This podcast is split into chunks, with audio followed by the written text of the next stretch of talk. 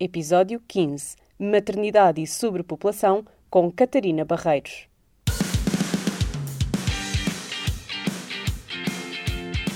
Olá, sejam muito bem-vindos a mais um episódio do Puericultura, um podcast para mamães millennial. E hoje é todo um momento fangirl para mim, porque estou em casa da minha zero oeste favorita no mundo, a Catarina Barreiros. A Catarina começou por ser uma influencer de moda e beleza, tendo feito o perfil de Instagram crescer com publicações sobre roupa, maquilhagem e marcas.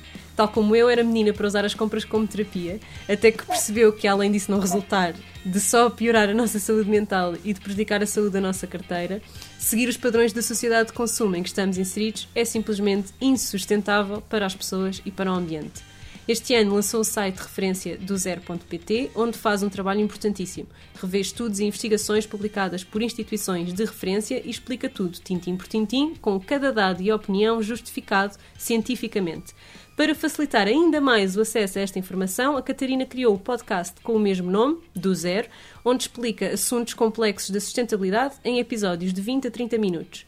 Também este ano nasceu a Graça, a primeira filha de, desta mulher ambientalista, e hoje espero que ela nos conte como foi, que comportamentos adotou pela sustentabilidade na maternidade e ainda qual é a diferença entre educar os nossos filhos para o consumo consciente e a ação política e fazer da Greta Gutenberg uma líder desta causa. Seja muito bem-vinda ao Pericultura, Catarina. Obrigada, já devem ter ouvido da Gracinha, desculpem.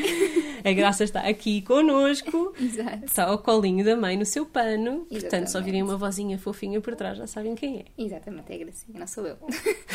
Mas, oh, obrigada por esta introdução, foi, foi maravilhosa. É tudo verdade, não me É enganei. tudo verdade, nada mentira. Não disse nenhuma mentira. Nada, nada. Eu, eu espero, eu espero estar à altura dessa, dessa justificação cientificamente comprovada. Eu tento, mas às tantas, às vezes, pode-me falhar alguma Tu coisa. pões lá todas as notinhas de rodapé. Tudo. Agora, se a notinha de bem. rodapé for dar a um sítio que afinal não estava bem, isso é outra Pronto, história. isso é outra história. Espero que não aconteça Não, mas fazes, fazes um trabalho ótimo e fazes também uma coisa que eu noto, nota não se nota tanto na escrita, mas nota-se no podcast, que é quando tu falas das fontes, Uhum.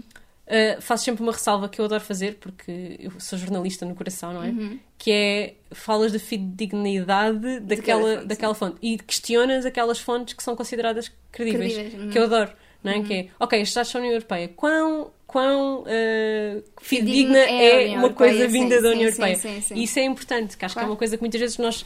Eu noto muito isso. Por exemplo, a minha sogra, aquela pessoa que lê uma coisa, se leu, se está escrito em algum lado é verdade. Estás a ver? sim. E depois tens aquele tipo de pessoas que é, se está escrito em algum lado e tem uma fonte com uma sigla mais ou menos reconhecível, é verdade. É tipo a EWG. É, é, é EWG. de- ai, é EWG. ah, para, para cosmética e coisas do género. Sim. Eu não considero uma fonte credível de todo. Ah, e acho que eles são muito biased e, e há ali coisas muito, muito más, mas toda a gente usa como fonte. Eu fico tipo, não! eu percebo que usem como fonte, porque aquilo, efetivamente a pessoa tem mesmo no site aquilo parece super credível, mas quando a pessoa investiga um bocadinho mais a fundo, percebe que, pronto, às vezes nem tanto. Tu Há trabalhas em sim. cosmética. Ah, sim, trabalho em. É uma coisa que a em- maior parte das pessoas não sabem. Sim, trabalho numa farmacêutica. Ah, no- em marketing. Ah, em marketing, portanto, ah, pronto, é, é um, a cosmética natural é um assunto que para mim é um bocadinho complicado de Mas resolver. próximo. Próximo, muito próximo. As marcas que eu trabalho dentro de um laboratório farmacêutico são marcas naturais. O meu laboratório farmacêutico, o meu, não é meu, talvez. Um, o laboratório que eu trabalho é um laboratório que, de todos os laboratórios do mundo, é capaz de ser o que mais se preocupa com a sustentabilidade, portanto, é- essa parte é, é muito interessante. Uh, mas as pessoas assumem sempre que se vende na farmácia, então não é amigo do ambiente, porque o laboratório vende na farmácia, uh, mas uma, uma marca que é feita numa cozinha de casa de alguém é mais. uh, sei lá, Eco, whatever. é sim. mais eco. E muitas vezes não é. Por exemplo, é, é essas questões de ir a fundo que eu gosto de fazer. Porque muitas vezes as coisas parecem muito transparentes. Tipo, uma escova de bambu é melhor do que uma de plástico? Depende. A resposta é depende. Exatamente. É, é sempre depende. E a maior Olha, parte tenho um amigo não- meu que estávamos a falar precisamente das escovas, ele estava a perguntar a opinião e estava-lhe a dizer: olha, primeiro, há pessoas que odeiam usar escovas de bambu. Se odiar, não é para ti. Não é para ti. Pronto, isso aí nem é sequer há tema, porque eu não quero que ninguém sofra. Claro. Porque a de ideia não é essa, A ideia é lavar os dentes na mesma. E depois ele disse uma coisa que eu achei o máximo que foi: sabes que eu consigo usar a mesma escova sem ela se estragar? Ele a dizer-me: durante quase dois anos. O que eu faço, só que eu uma vez por ano desinfeto-a a sério. Ok. e eu então, isso é- acho isso ótimo. é, se ela está inteira e tu a desinfetas, quer dizer, Maravilhoso. Sim. Eu Quem sou eu? usar mais do que os três meses que, que supostamente eu uso, dizem. eu, eu uso uma escova para ir durante seis meses. É o como? meu marido, por exemplo, tem que trocar dois em dois. Ai, o João também. O João nem, nem, nem chega a dois meses. As de bambu então estragam-se muito mais depressa. Eu vou ter É. de arranjar daquelas que troca a cabeça de plástico porque são duram mais tempo. Portanto, não... E depois é isso, a escova vem do outro lado do mundo e consegues arranjar uma feita Exato, aqui e isso não é bambu há certificado, percebes? Isso, portanto, não, não há estas, estas questões todas. E depois é ah, questões bacterianas, por exemplo. Os miúdos passam a vida doentes. Para um miúdo, uma escova de bambu, quer dizer, depende. Se ele tiver, tiver com uma grande amigdalite, se calhar eu a seguir não vou sentir-me bem a dar-lhe a mesma escova com que ele lavou os dentes na, na amigdalite, não é? Porque depende. Mas As por acaso nunca tinha pensado nisso. A Aurora usa escova de bambu desde, desde, desde sempre. Desde mas sempre desde mas trocas-lhe trocas quando, quando ela está doente? Não. Eu não, tenho, eu, não sei, eu não sei sobre isto, mas Não, é uma das coisas que ando a ver, que é, pá, é madeira. A madeira absorve tudo o que é porcaria, não, não é como o plástico é antisséptico, não é? Pessoa não tinha limpa- pensado nisso. Bem Porque pensado. geralmente as pessoas não, não, eu não. Eu também não pensava neste assunto, até pensar. Pá, eu dei uma escova de bambu ao meu sobrinho, portanto, na altura também não pensei nisso. Agora é que eu comecei Fica a pensar aqui, nisso. fica aqui a sabes? pergunta no ar. Quem sabe?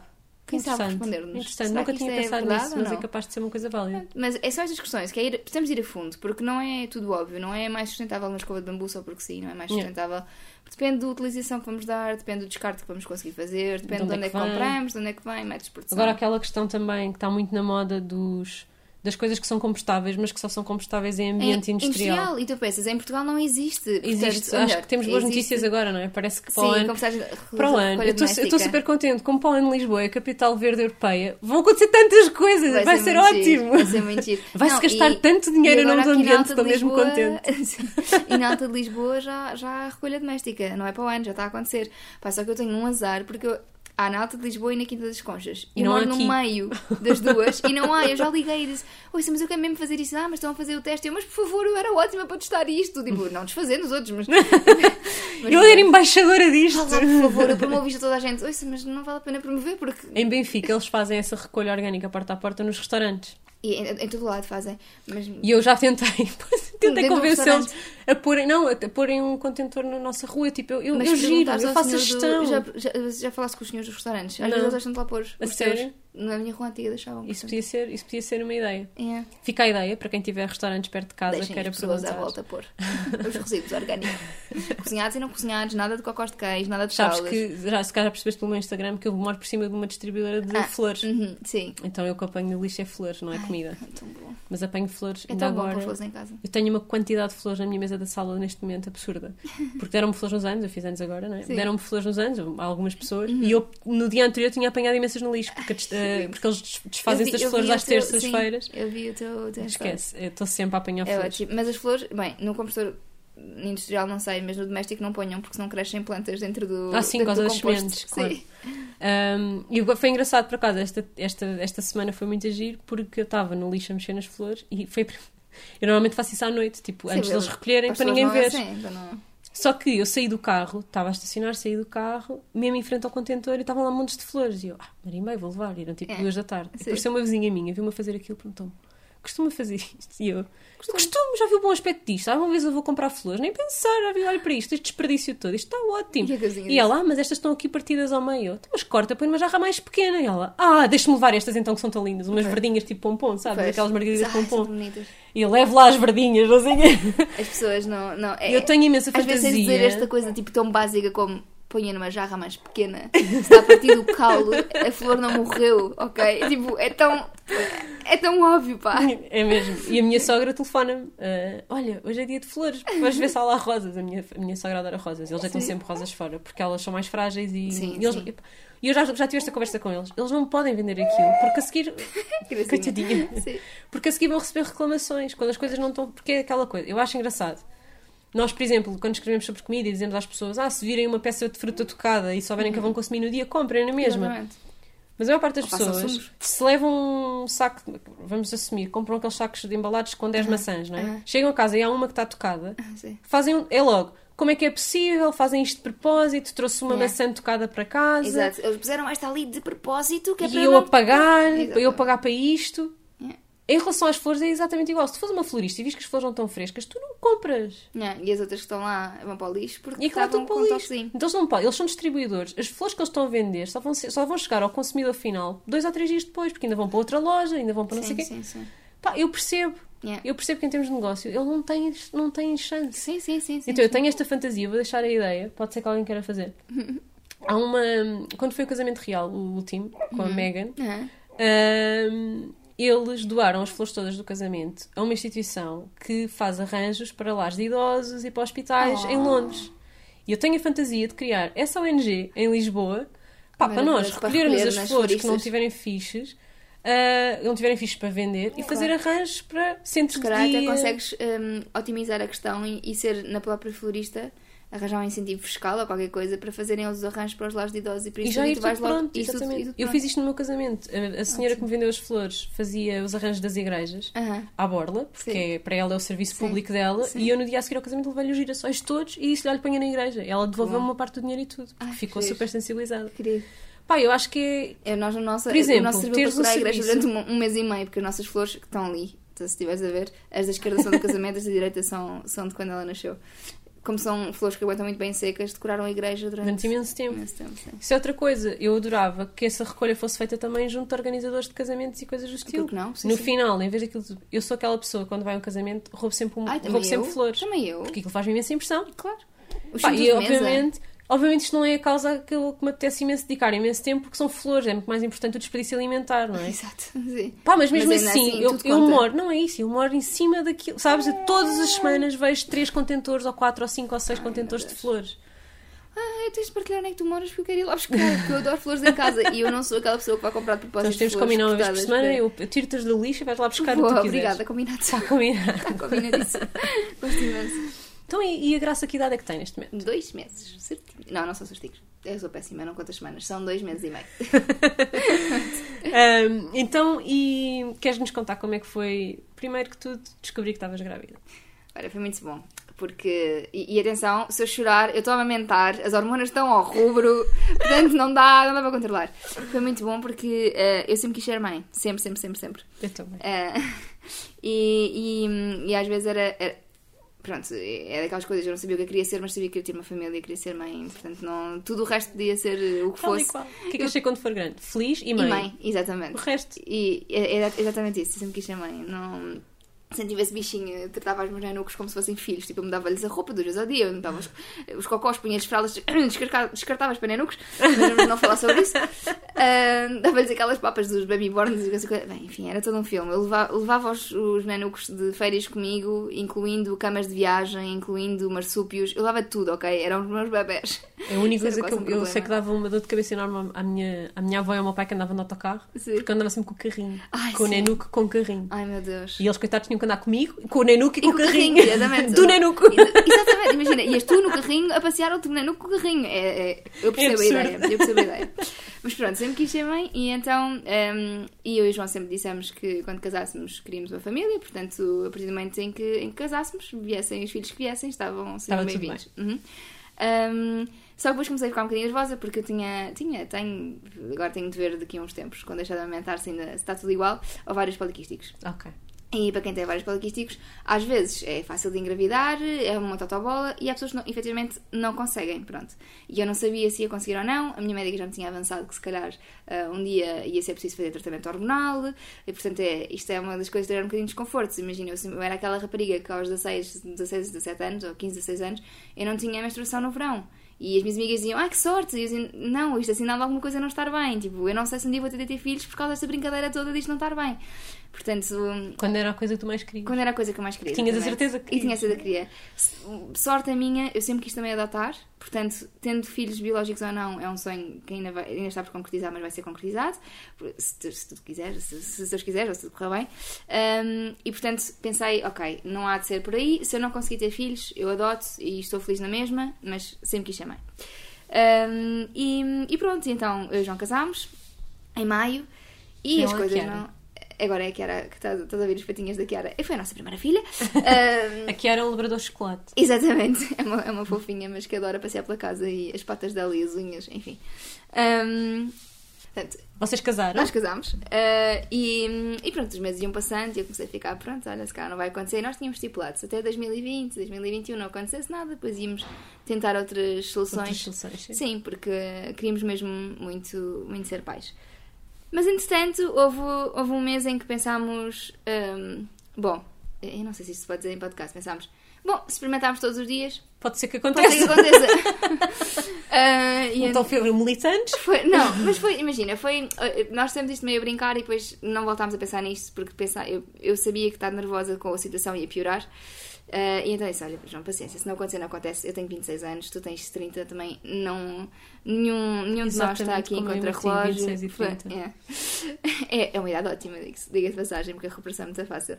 Mas. Um, é o que eu lhe dizia, tipo, se não acontecer, não acontece, mas olha, vamos, sei lá, descarga consciência, vamos ver, vamos ver se, se isto é, estamos a falhar datas, porque eu fazia, seguia as aplicações, eu não tomava pílula já desde os 20 e pouco, 20, 21 ou 22, um, e como é que fazias a contracepção? Uh, fazia um, método barreira e, e, fazia. Depois de casar não fazia nada. Sim. Mas antes, de, antes de casar era, tentava ver mais ou menos na altura em que estava. Eu sempre fui. Sempre consegui reconhecer mais ou menos quando estava na ovulação. Achava eu, claramente não sabia, por causa do método de controle de mucos e coisas do género. Mas claramente aquilo não funciona. A temperatura também não funciona, porque aquilo não tem. Não, pá, não me deu nada a ver, basicamente. Eu achava que tinha engravidado numa altura e não engravidei, engravidei noutra completamente diferente. Um, mas, portanto, existem aquelas mulheres que são super certinhas e têm os 30 dias, aos 28 dias, aos 32 dias e depois a, metade está na ovulação. Eu não sou essa mulher, de todo. E, e portanto, quando, uh, quando descobri já estava de 50 dias. A sério? O meu ciclo era de 50 dias, estás a ver?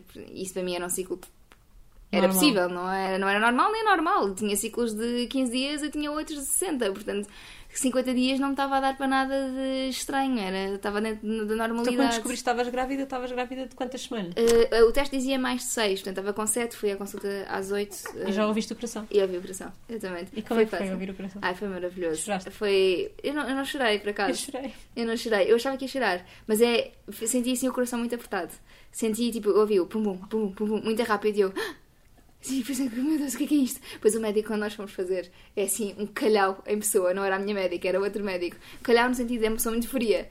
E então foi de género, então, mas isto, o que é que é que eu liga? Está vivo? Não está aqui o coração a bater? E, eu, e nós, tipo, ah, está bem, olha, obrigada, mas, mas pronto, mas foi, foi muito giro.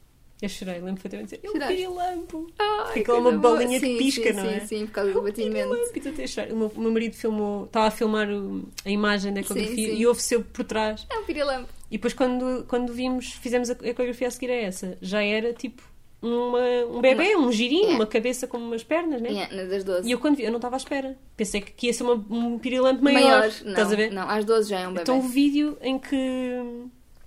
O vídeo que ele está tipo a filmar a ecografia e só ouves a minha voz atrás, completamente histérica, mas tipo, pá, tipo duas Desse oitavas beijo. acima daquilo que é normal eu falar, estás a ver? Como assim não estou a perceber? Este já é um bebê!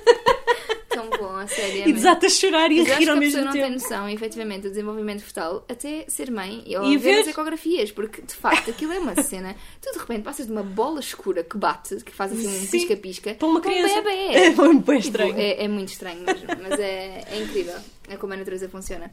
Então pronto, descobriste que estavas grávida, contaste sim. logo ao João? Conta, não, é, sim. Descobriram o, o João. Não, porque eu não quis, não quis estar ao pé dele porque estava com medo que não fosse e depois desiludir e não sabia lidar muito bem com isso.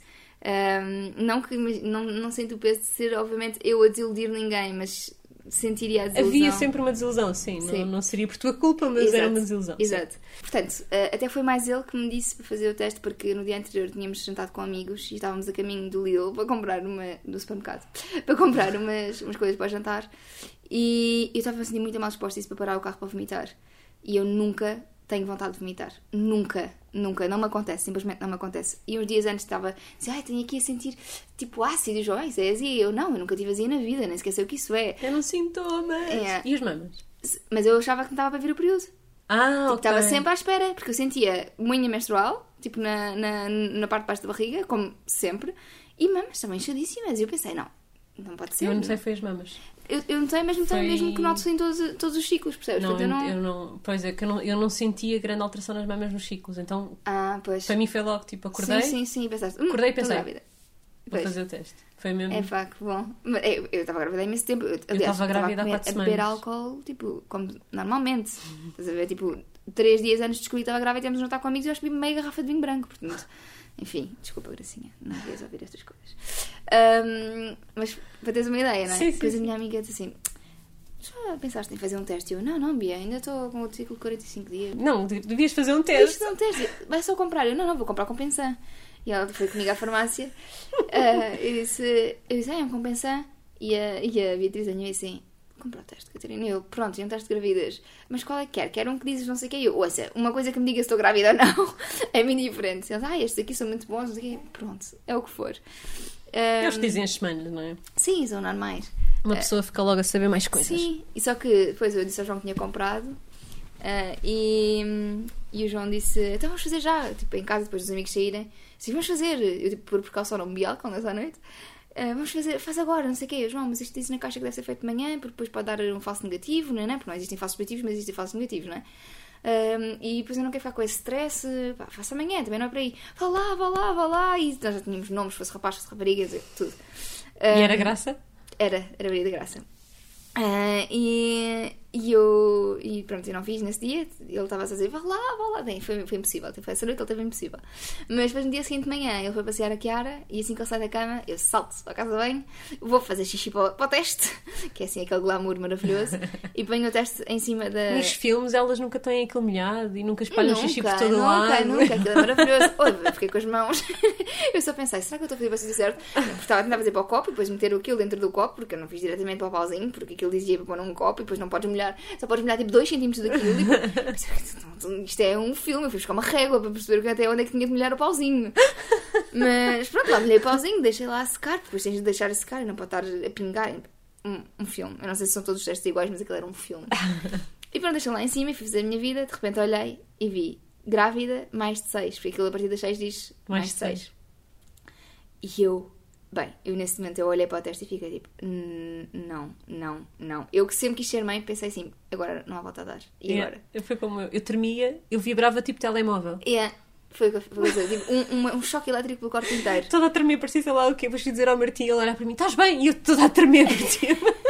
Mas imagina que Parecia um pincher miniatura. Eu- mas eu percebo, porque eu fiquei, eu fiquei. As minhas mãos, eu, eu não sou de tremer as mãos, sou uma pessoa super eu. estava.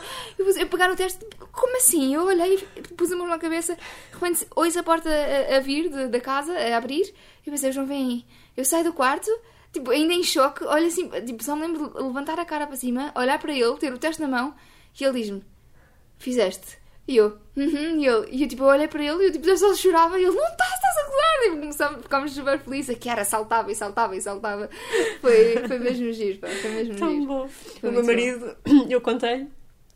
Eu também fui, ele estava a dormir ainda, levantei-me, fiz o teste e depois quando ele se levantou, estava eu a sair da casa de banho, estás a ver, tipo assim, tudo coisa. Sim, Também toda a tremer, e ele olha para mim e percebeu logo: claro, eles Só- percebem. Estás grávida? Tão bom. E eu disse: Estou. E ele dá-me um abraço e disse assim: liga, liga ao Tiago, que é o chefe dele, e diz que não vais. Era, um domingo. Pois, eu fui, nós Di- foi no liga ao teu chefe e diz que não vais. E ele: Achas? Não, eu tenho que ir, estou lá sozinho, não sei o quê. E eu: Não, mas então e eu? O que é que eu faço hoje? Eu digo: O que é que eu faço com esta informação? Exatamente, tipo, E ele: Não contes a ninguém. E sai porta fora. Agora imagina a minha Ai, pilha não, de nervos. Não, não. contes a ninguém, fechada em casa sozinha um domingo. Não, não, não, não, não, não, não. Olha, nós, nós foi um domingo, foi véspera dos anos do João. E o João, eu liguei à minha melhor amiga e não liguei mais ninguém. eh, e, o, e o João ligou, pá, e é cinco amigos. Tipo, não se aguentava. Eu não queria, porque eu estava com medo, sabes? Porque Sim, claro. era muito cedo, não sabia de quantas semanas estava exatamente. Eu não contei durante imenso tempo. Contei à minha melhor amiga tipo três dias depois. Mas Yeah. assim ainda me aguenta para aí três dias. Eu contei logo. Eu não Houve outra amiga não minha que descobriu porque estávamos a acartar pesos de um lado para o outro e eu não fazia nada. E ela Sim. no fim vira-se para mim e disse-me literalmente isto: Joana, é bom que estejas grávida, porque senão és só tipo a pior, pior ser humano com que eu já estive na vida. E eu disse: Estou grávida, não sou o pior ser humano. Péssimo, péssimo, péssimo. Não, a minha melhor amiga também disse que eu era pior, porque eu mandei-lhe mensagem e dizer Maria, baixa a tia. E ela tipo, estás a gozar, tu mandas-me isto por mensagem. Eu, sim, Tu foi excitação. sim, desculpa, não me aguentei. Olha, foi assim.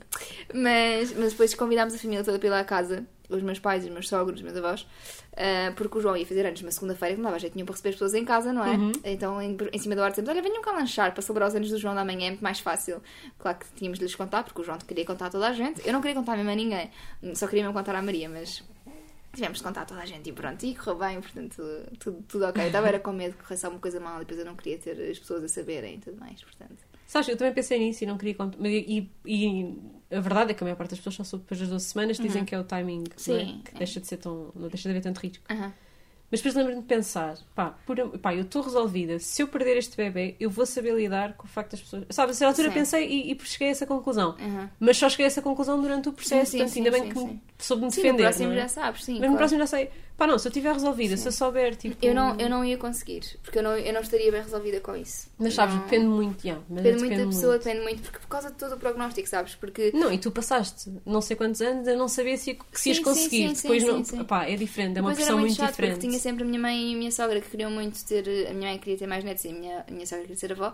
E as duas são muito amigas. E eu lembro uma vez que fui à praia com elas Exato, e só elas. que é que isso queria dizer, mas já percebi. A tua mãe já tem outros netos. A minha e- mãe tem Ok. o meu. Tem, o- tem o meu sobrinho. Ah, e, hum, e as duas são muito, muito amigas. E uma vez fomos à praia e ela estava a dizer: Ah, então, e bebés?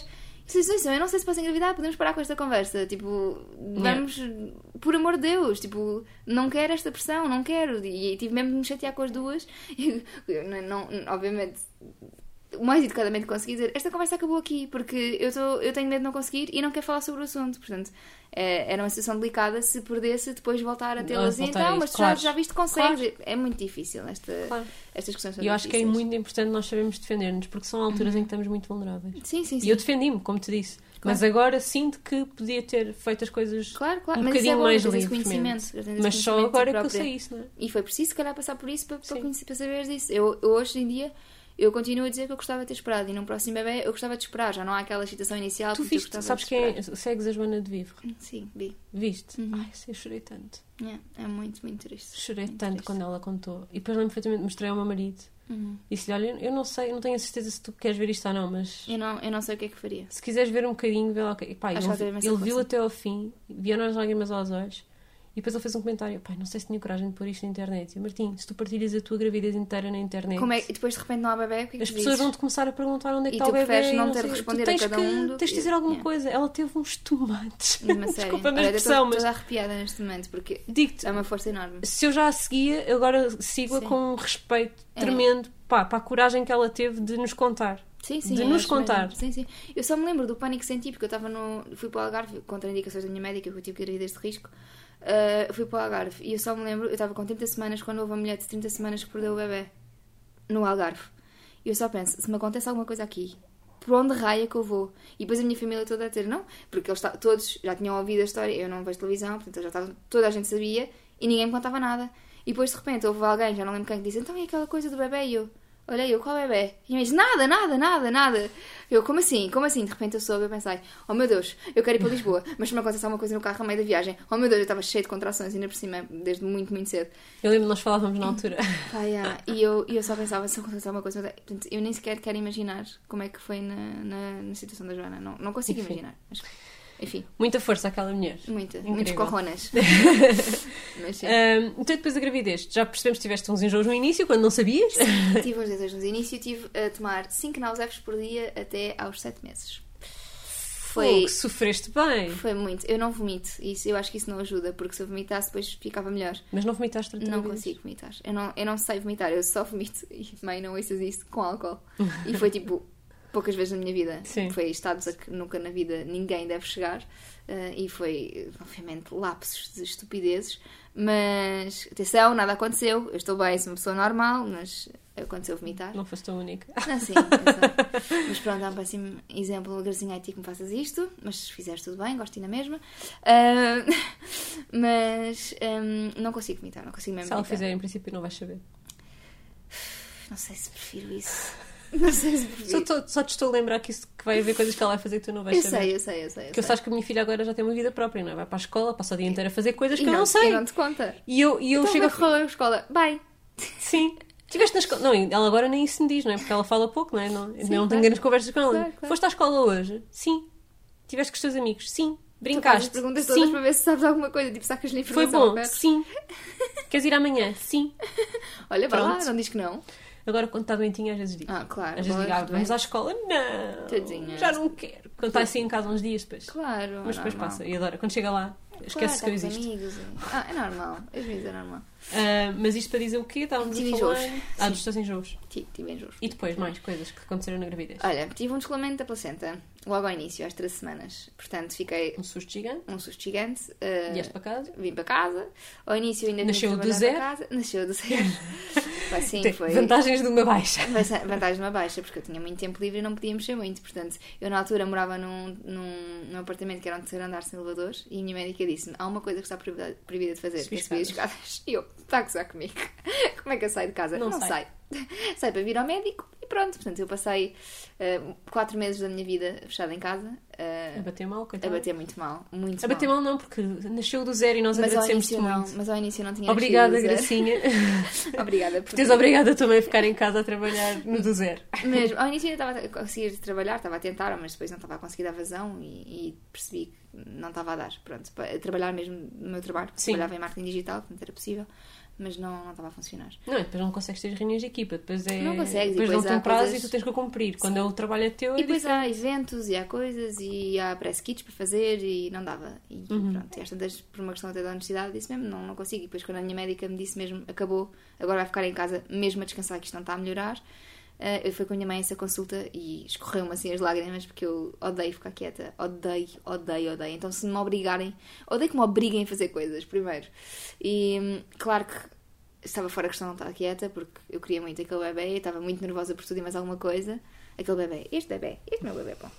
Um, mas, mas pronto, depois a seguir comecei a ganhar força outra vez e, e nasceu do zero, exatamente. E consegui- eu acho que houve aqui um, um turning point muito grande, coincidiu tudo ao mesmo tempo, que foi ser acompanhada numa clínica de medicina tradicional chinesa, onde ah, eu fui. Foi-me foi dado um bocadinho aquilo que eu estava a precisar, que era pensar em mim, pensar no bebê e estar tranquila. E isso mudou muito a minha perspectiva sobre a gravidez, foi muito importante para mim. Foi, ah, posso falar, eu falo da clínica toda direita, é Essence, e, e conheci pessoas maravilhosas lá, conheci a Filipa, que é minha médica, a Marlene, que me faz também ah, acompanhamento. Obviamente, nunca descurando a medicina tradicional, ok? Eu sempre fui seguida na medicina tradicional. Fizeste as Fiz ecografias. as ecografias, as tomei tudo o que tinha a fazer, fiz tudo o que tinha a fazer. Simplesmente tinha também um acompanhamento extra eh, que foi muito importante para mim, para ajudar a ciática, por exemplo, a acupuntura e as massagens foram maravilhosas, para ajudar quando não me sentia tão bem, com as contrações, ajudava imenso a ir fazer banhos de, de assento com aromaterapia. Portanto, são estas coisas pequeninas que me fizeram sentir muito bem e, e, e que me ajudaram muito em gravidez.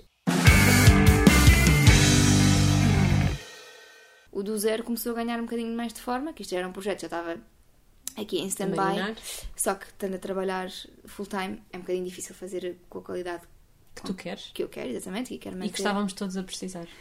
Obrigada. Não, é verdade, eu, assim, eu adorava ter eh, vontade de fazer o que tu estás a fazer, porque acho que é uma coisa mesmo importante. Como Foi tu sabes, por eu sou, jorn- Eu sou sei, jornalista eu sei, de formação, portanto, para mim é investigação assim que se faz. Aliás, tu veias, vais sim. ver os meus artigos e todos E é têm assim. links e Por coisas. isso é que eu te sigo também. Muito obrigada. Mas acho que tu estás a fazer mesmo porque tu estás a ir a cada tópico e estás a explorar e depois, estás, e depois faz a trans, a trans- a- Porque era o que faltava para mim, porque imagina, eu enquanto consumidora, eu queria mudar, mas eu não sabia se estava a ser enganada, se estava a ser. Eu trabalho em marketing, bolas, bem coisa que que, é um eu sei, é conteúdo- greenwashing. Sim, mas tu fazes um conteúdo também, é assim, agrada a um tipo específico pessoa Ah, claro, que já claro, consciente claro, e que claro, já está claro. à procura, não é? Exatamente, e pessoas que já, já, já estão, acho eu, que já estão alerta para o problema, E querem que querem mudar, ter a certeza que estão a querem fazer ter a bem. certeza. Sim, eu acho que é essa a sim. questão. E Eu precisava dispostos- imenso de ti. Sabes? Tipo, porque eu já. E eu porra, precisava já tipo, faço... de me inspirar, porque eu já te sigo há muito tempo. Não, mas é tipo, eu já faço um monte de coisas, né? sim, E- sim, sim, sim. E há um monte de coisas que eu já faço de olhos fechados, não é? Claro. Pá, e às vezes é preciso nós pararmos e olharmos para essas coisas que já estamos É a fazer. ouvir e de fora, não é? Espera. É ouvir de fora e pensar. "Ah, Eu nunca pensei sobre isto. É a questão das escovas de bambu. Eu nunca tinha pensado. Eu tenho escovas de bambu em casa. Eu nunca tinha pensado até me pôr a investigar o assunto das, escovas Yeah. de bambu, não é? Sim, sim. São estas questões. Ou que nós falávamos há bocadinho, comprar, estávamos a falar antes de estarmos a gravar, se comprávamos latas ou frascos. Eu comprava sempre frascos com aquela coisa de isto vai ser ou eu reutilizo Uhum, Ou ah, infinitamente reciclável. ou é infinitamente reciclável. Pronto. E era, e era, a minha, E era este o argumento. E isso é um facto. Pronto. Só que a certa altura eu comecei a deitar frascos fora. E isso é Não é? pior, porque em Portugal nós Isso- só reciclamos 40 e tal por cento do vidro. E começo a deitar frascos fora, deitar frascos fora, deitar frascos fora, Uhum. e a certa altura é assim. E pá, isto se calhar não está bem. E depois, pimba, vais a E é ler o, e o afinal. transporte, muito mais pesado. Gastas muito mais. Exatamente. E o alumínio é também infinitamente reciclável e é quase 100% reciclado. Exatamente. Estamos tu começas a, começas a ver tipo. Mas efetivamente tens, tens de ter essa informação para conseguir fazer essas Exatamente. escolhas. E a maior parte das pessoas não sabe. Eu costumo comparar muito a quando me dizem: Olha, fui às compras e esqueci-me dos meus sacos reutilizáveis, mas trouxe tudo em papel, pelo menos. E eu fico sempre em stand-by, porque imagina, o papel tem muitos problemas também. Gasta muito mais energia, muito mais água a ser produzido, não consegues reutilizar tão bem porque se rasga. Se tiver água e se tiver gordura, não pode ser reciclado. Portanto, também tem muitos problemas. Portanto, o- não, eu não acho que o plástico seja um inimigo. Se for ao supermercado hoje em dia e não levar saco, que é tipo raríssimo, mas tipo Sim, mas pode acontecer. acontece, sim. Eu trago um saco de plástico, porque eu vou utilizar esse saco de plástico e lavá-lo e pô-lo no estendal e voltar a usá-lo como a É minha avózinha saco- fazia. O saco que eu levo com os chinelos para a natação da minha filha, É. né? que é um saco que deve ter, nem sei, tipo 3 anos. que eu seco todos os dias. todo- Venho da natação, É viro, do- viro ao contrário, é o saco de chinelos, é um E saco de plástico. e é necessário. Porque ele vem tudo molhado, não vou por aquilo um saco de pano. Exatamente, exatamente. E as coisas têm um papel. O plástico não é um bicho de papel. Claro. Existem alturas certas para usar ou não. Se me dizem para usar uma palhinha, não, absolutamente não. Nunca na vida eu não tenho problemas em deglutir. Se é uma pessoa que tem problemas em deglutir. E tu tens um exemplo em E eu tenho casa. um exemplo em não é? Que é casa, uma coisa que sim. às vezes as pessoas também não sabem, apesar de Não, falares sim, o meu irmão tem paralisia cerebral, sim. Sim. E não, não come sozinho, não vai casa bem sozinho, portanto tem assim, essas limitações. Usa todas. alguns, algumas coisas que serão Ele descartáveis e de efetivamente não consegue beber de copo. Mas ele não usa de, de- de plástico ainda assim. Portanto, a melhor que eu acho que me dizem é não estás a pensar, porque há muita gente que não sabe destas questões todas, não é? Claro. Da minha família. Não- não tem que saber. toda a hora, pronto. E, que, e não tem de saber que me dizem, sim, Catarina, houve uma que me matou, que foi estás a ser muito, como é que foi? Não sei se era snob ou arrogante, porque tens de compreender que existem pessoas deficientes que não conseguem usar palhinhas. Eu Não disse, olha, conseguem não usar. que não palhinhas. conseguem não usar palhinhas. E eu disse: Olha, eh, eu não acho deve ser arrogante. Eu tenho um irmão que efetivamente é deficiente, portanto tem paralisia cerebral E usa palhinha. e usa palhinha. De inox. Usa uma de inox. Mas, ah, mas, mas isso não é sustentável para a maior parte das pessoas porque depois é muito difícil puxar. Eu disse: Não, tens palhinhas de várias grossuras. As bambu são muito difíceis, efetivamente, porque é preciso são. puxar com muita força. E as que são mesmo de palha. São horríveis. sim, Até são- porque se estragam com muita Estragam-se imenso. Mas as de inox existem dois tamanhos: gargal maior, gargal mais fininho. Ah, mas há pessoas que não conseguem porque elas são direitas. Não, eu Também encontrei uma torta fininha. Portanto, é uma questão de procurar. Agora, se a pessoa não tem ao seu alcance essas opções, por amor de Deus, nenhuma pessoa que por ter problemas de deglutição ou de aspiração ou do que seja vai ficar sem comer e sem beber, não é? Claro que vai usar palhinhas de Mas plástico. são exceções. A Sim. questão é essa, não são a regra. A maior parte das pessoas não precisa de palhinhas. Portanto, vou ao McDonald's, aquilo vem com uma palhinha, porque eu às vezes vou ao McDonald's, como todas as pessoas eh, faço, faço estas parvoíces. Sabes como é que drive agora? Não sei se já reparaste, não sei se já foste lá desde então. Porque eu também vou ao McDonald's. Uhum. Tan, tan, tan! Oh meu Deus! Somos Um, ambientalistas falhadas. Completamente. Ah, agora, neste momento, os nossos Instagrams perderam. 20 mil seguidores. Tchau. Já não, já não tenho swipe up.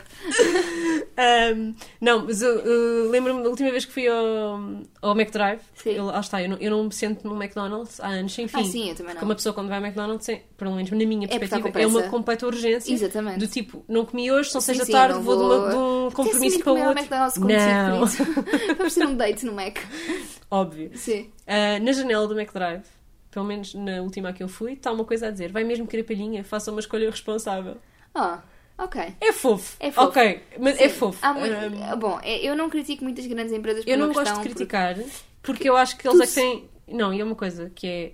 Eles têm o poder para. para Eles têm, dinheiro, têm o dinheiro para mudar. Exatamente. Uh, portanto, cada E coisa, audiência. passinho, E exatamente. E, audiência. cada passinho que eles deem, para mim, é um passo na direção certa. Gigante, Só porque- acho que eles têm que fazer mais. Se o McDonald's. Mas se eu vou Sim. Boicotar as empresas todas, porque As que elas só poder. fazem um bocadinho, Sim, sim, então sim. nunca mais vamos conseguir a mudança. sim, sim. E não é só Além de isso. que, assim, quantas pessoas-. Sim, e assim, quantas pessoas é que veem o meu. Eu tenho 5 mil seguidores, ou mais, mais coisa, menos coisa. Uhum. Quantas pessoas é que veem o meu post a dizer para não usarem palhinhas? Uhum. Quantas pessoas é que vêem. Quantas pessoas é que veem a janela do McDonald's a dizer para não levar palhinha? 5 milhões? Pois, exato. Pronto. No mínimo, dos milhões, mínimo. Mas é, é isso mesmo que eu acho. E, e além disso, há uma questão muito importante. Eu, ah, perto- circula muito que a, a Coca-Cola Company é, das, é dos maiores poluidores do, do, do, Do mundo. mundo. E claro que é dos maiores poluidores do mundo, porque é uma F- trabalha em FMCG, portanto Fast Moving é uma das empresas maiores do mundo. É uma logo. das maiores empresas do é mundo, é uma das que produz mais, portanto, obviamente vai ser das que faz mais lixo, não é? Agora, se vamos ver em proporção, se são os piores, não parece que sejam, porque Sim. efetivamente eles têm tudo em cima e existem benefícios fiscais em prol da sustentabilidade, portanto, não de certeza Não, que e hoje em dia é uma coisa que eu costumo sempre falar quando tenho palestras de, de empreendedorismo, é uma coisa que eu nunca falei no podcast e falo muito Ok. Uhum. pouco no Instagram, mas falo muito disto nas palestras de, de negócio. Ah, hoje em dia, os, financi- os investidores, ia dizer fi- financiadores, hoje em dia os investidores olham para a sustentabilidade como um risco operacional. Já Uhum. não é só um risco ah, reputacional, como, como até há 5 sim, anos sim, é atrás. reputacional, uhum. Era um risco reputacional porque era se as pessoas descobrirem que nós andamos a despejar petróleo nos Nunca mais rios, nos compram. nunca mais nos compram. ok, era um risco reputacional. Agora é, posso deixar Agora de é- poder ter eh, coisas para vender Exatamente. e sim, sim, Exatamente, é. Se eu não fizer isto bem, eu Não amanhã posso não ter recursos. Se eu não fizer isto bem, eu amanhã não tenho compradores. Isso Se eu é. não fizer isto bem, a empresa E fecha. são as grandes empresas que podem patrocinar investimento tecnológico necessário para combater alguns problemas de, de- que, tem- que estamos a sofrer neste mundo. Portanto, o, o facto das empresas serem muito grandes, terem muito dinheiro, primeiro, estão a dar emprego a muita gente. Têm de garantir bons empregos e condições sociais eh, aceitáveis. Claro que têm e temos que continuar a lutar por isso. Mas não podemos esquecer-nos que se boicotamos empresas a nível mundial, estamos a boicotar empregos a nível mundial, não é? Portanto, Sim. também não, não Quando vamos... saiu esta lei do, do, do plástico, ah, aprovada pelo. pelo nosso Primeiro-Ministro, Uhum. António Costa. Ah, eu lembro-me que houve um grande movimento no Instagram ao nível das, das comunidades Zero Waste e aquela, portanto, aquela comunidade que já está muito mais à frente, não é? Sim, que já, está sim, muito, sim, já tem padrões de exigência muito grandes. Uhum. A dizer que 2020 para os descartáveis era tarde demais, devia ser logo 2018 e que ah, 2030 para acabar com os plásticos Exato, ah, e não sei tivesse produzido para o lixo, portanto. E eu lembro perfeitamente de pensar, nós temos, saiu uma reportagem no Jornal de Negócios para aí há um mês Uhum. a dizer que nós tínhamos 400 mil pessoas em Portugal empregos em fábricas de plástico.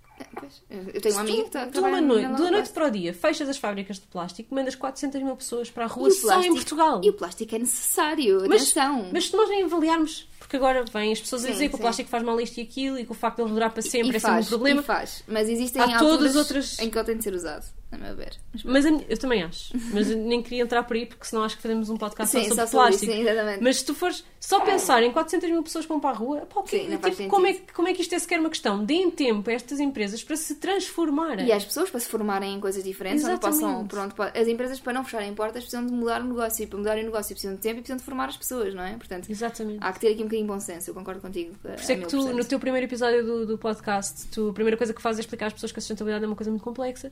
Sim. Porque a sustentabilidade, basicamente, é nós vivermos em prol de este ecossistema em que nós vivemos todos Uhum, funcionar. E este que é ecossistema social, tem. económico e ambiental. Exatamente. É. E temos muitas pessoas Uhum. a sofrer com catástrofes naturais, mas também temos muitas pessoas a, a irem para o desemprego por causa das medidas verdes, não é? Temos Sim, que sim, sim, ser cuidadosos, não vamos. Não Temos de vamos... dar tempo às pessoas para se adaptarem, porque eh, às pessoas e aos negócios, porque não Sendo que, é. Claro que há coisas que são urgentes e Há que coisas que são urgentes, sem dúvida nenhuma, mas eu acho que enquanto consumidores temos imenso papel e se efetivamente queremos essa urgência, temos de agir. Ponto.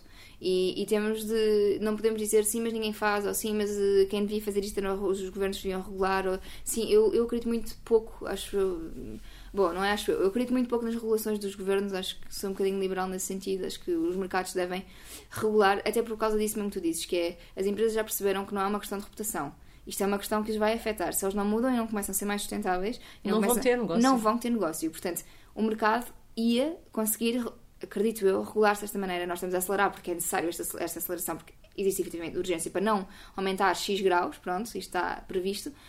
E agora, não podemos, eu não, não, não acho que, que, que o governo regular seja a solução para tudo. N- não acho, porque o governo regula e as pessoas podem fugir à lei na mesma. Nós vemos isso na evasão fiscal, não é? As coisas estão reguladas, mas a evasão fiscal continua a existir, a corrupção continua a valer o mesmo Não sei pico. se deste conta disto, mas acho que se não deste ias, ias gostar de ter dado. O quê? Havia um lobby gigante para haver um décimo. Quantos, quantos ODS é que são? 17? Uh, são de, de, 17 ou 18, eu não sei. É um número ímpar, acho que é Os 17. Sustainable Development Goals, Ou não é? 14. Não, não, não 17, 17. 17. Acho que é 17. Acho que é 17, sim. Sim. Uh, houve um lobby muito grande para fazer um 18º ODS, uh, Objetivo de Desenvolvimento Sustentável, que era uh, tornar a cultura no quarto pilar da sustentabilidade.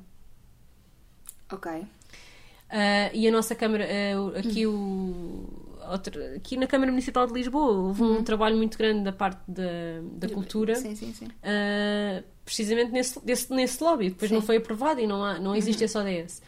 Mas o argumento deles uh, é que, primeiro, que a cultura inclui educação, ou seja, que há uma Certo. parte muito importante da educação das pessoas que vem da cultura Certo, delas. certo, certo, certo. Uh, portanto, obviamente, uh, se calhar. Sim, a informação é, é educar as pessoas para a Exato, se sustentabilidade. calhar o quarto pilar cultura. poderia ser um misto de cultura e educação e não só de cultura, porque eu acho Sim. que a educação, aliás, A educação já já está nisso. no, no, A educação está nos ODS, sim, Goals, mas não sim. está quando tu mostras o triângulo da Sim, sustentabilidade, é um triângulo, não é um quadrado, não é? Sim, sim, verdade. Um, é o social, o ambiental e o, e o Sim, económico, sim, como sim, disseste sim, há sim, pouco.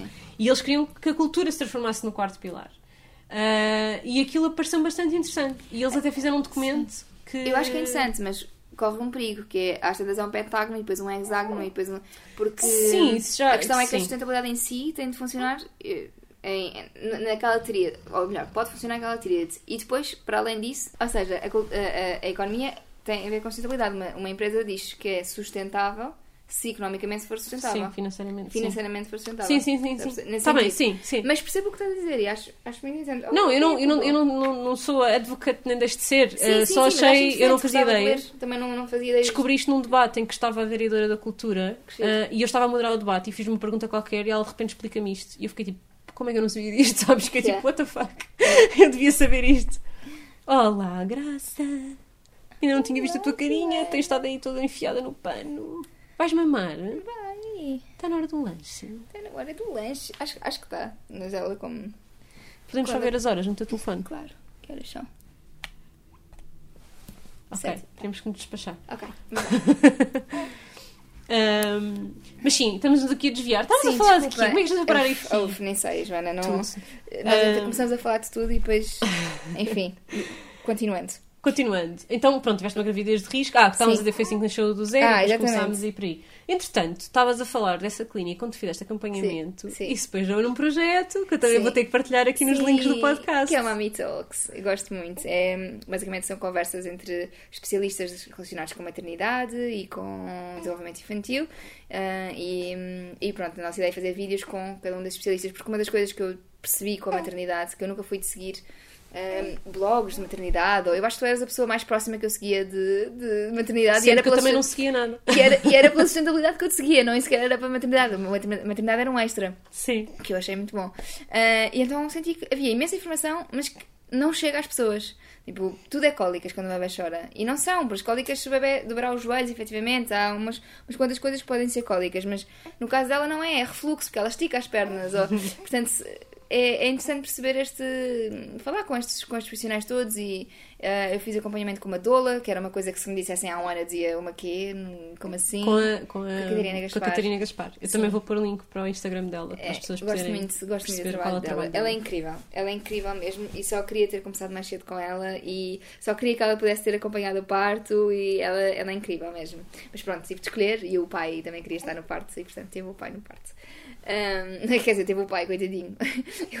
Ele, mal conseguiu, ele entrou na sala de parto já estava a miúda cá fora, quase. Já nos contas como é que foi sim, o parto. Sim, sim, sim. Mas pronto, foi. Mami Talks. E Mami vocês Talks. são sempre três, não é? Somos nós as três, não temos de estar necessariamente as três nos vídeos. És tu, a Catarina? E a Filipa, A que é a que é médica da medicina Essence. chinesa. Sim, exatamente. Um, e estamos as três e estamos à conversa com várias pessoas sobre, sobre estes temas da E maternidade. vão fazer as vossas perguntas de mães. Exato, de mães e ah, elas têm muito mais experiência do que eu porque elas trabalham com grávidas todos os dias.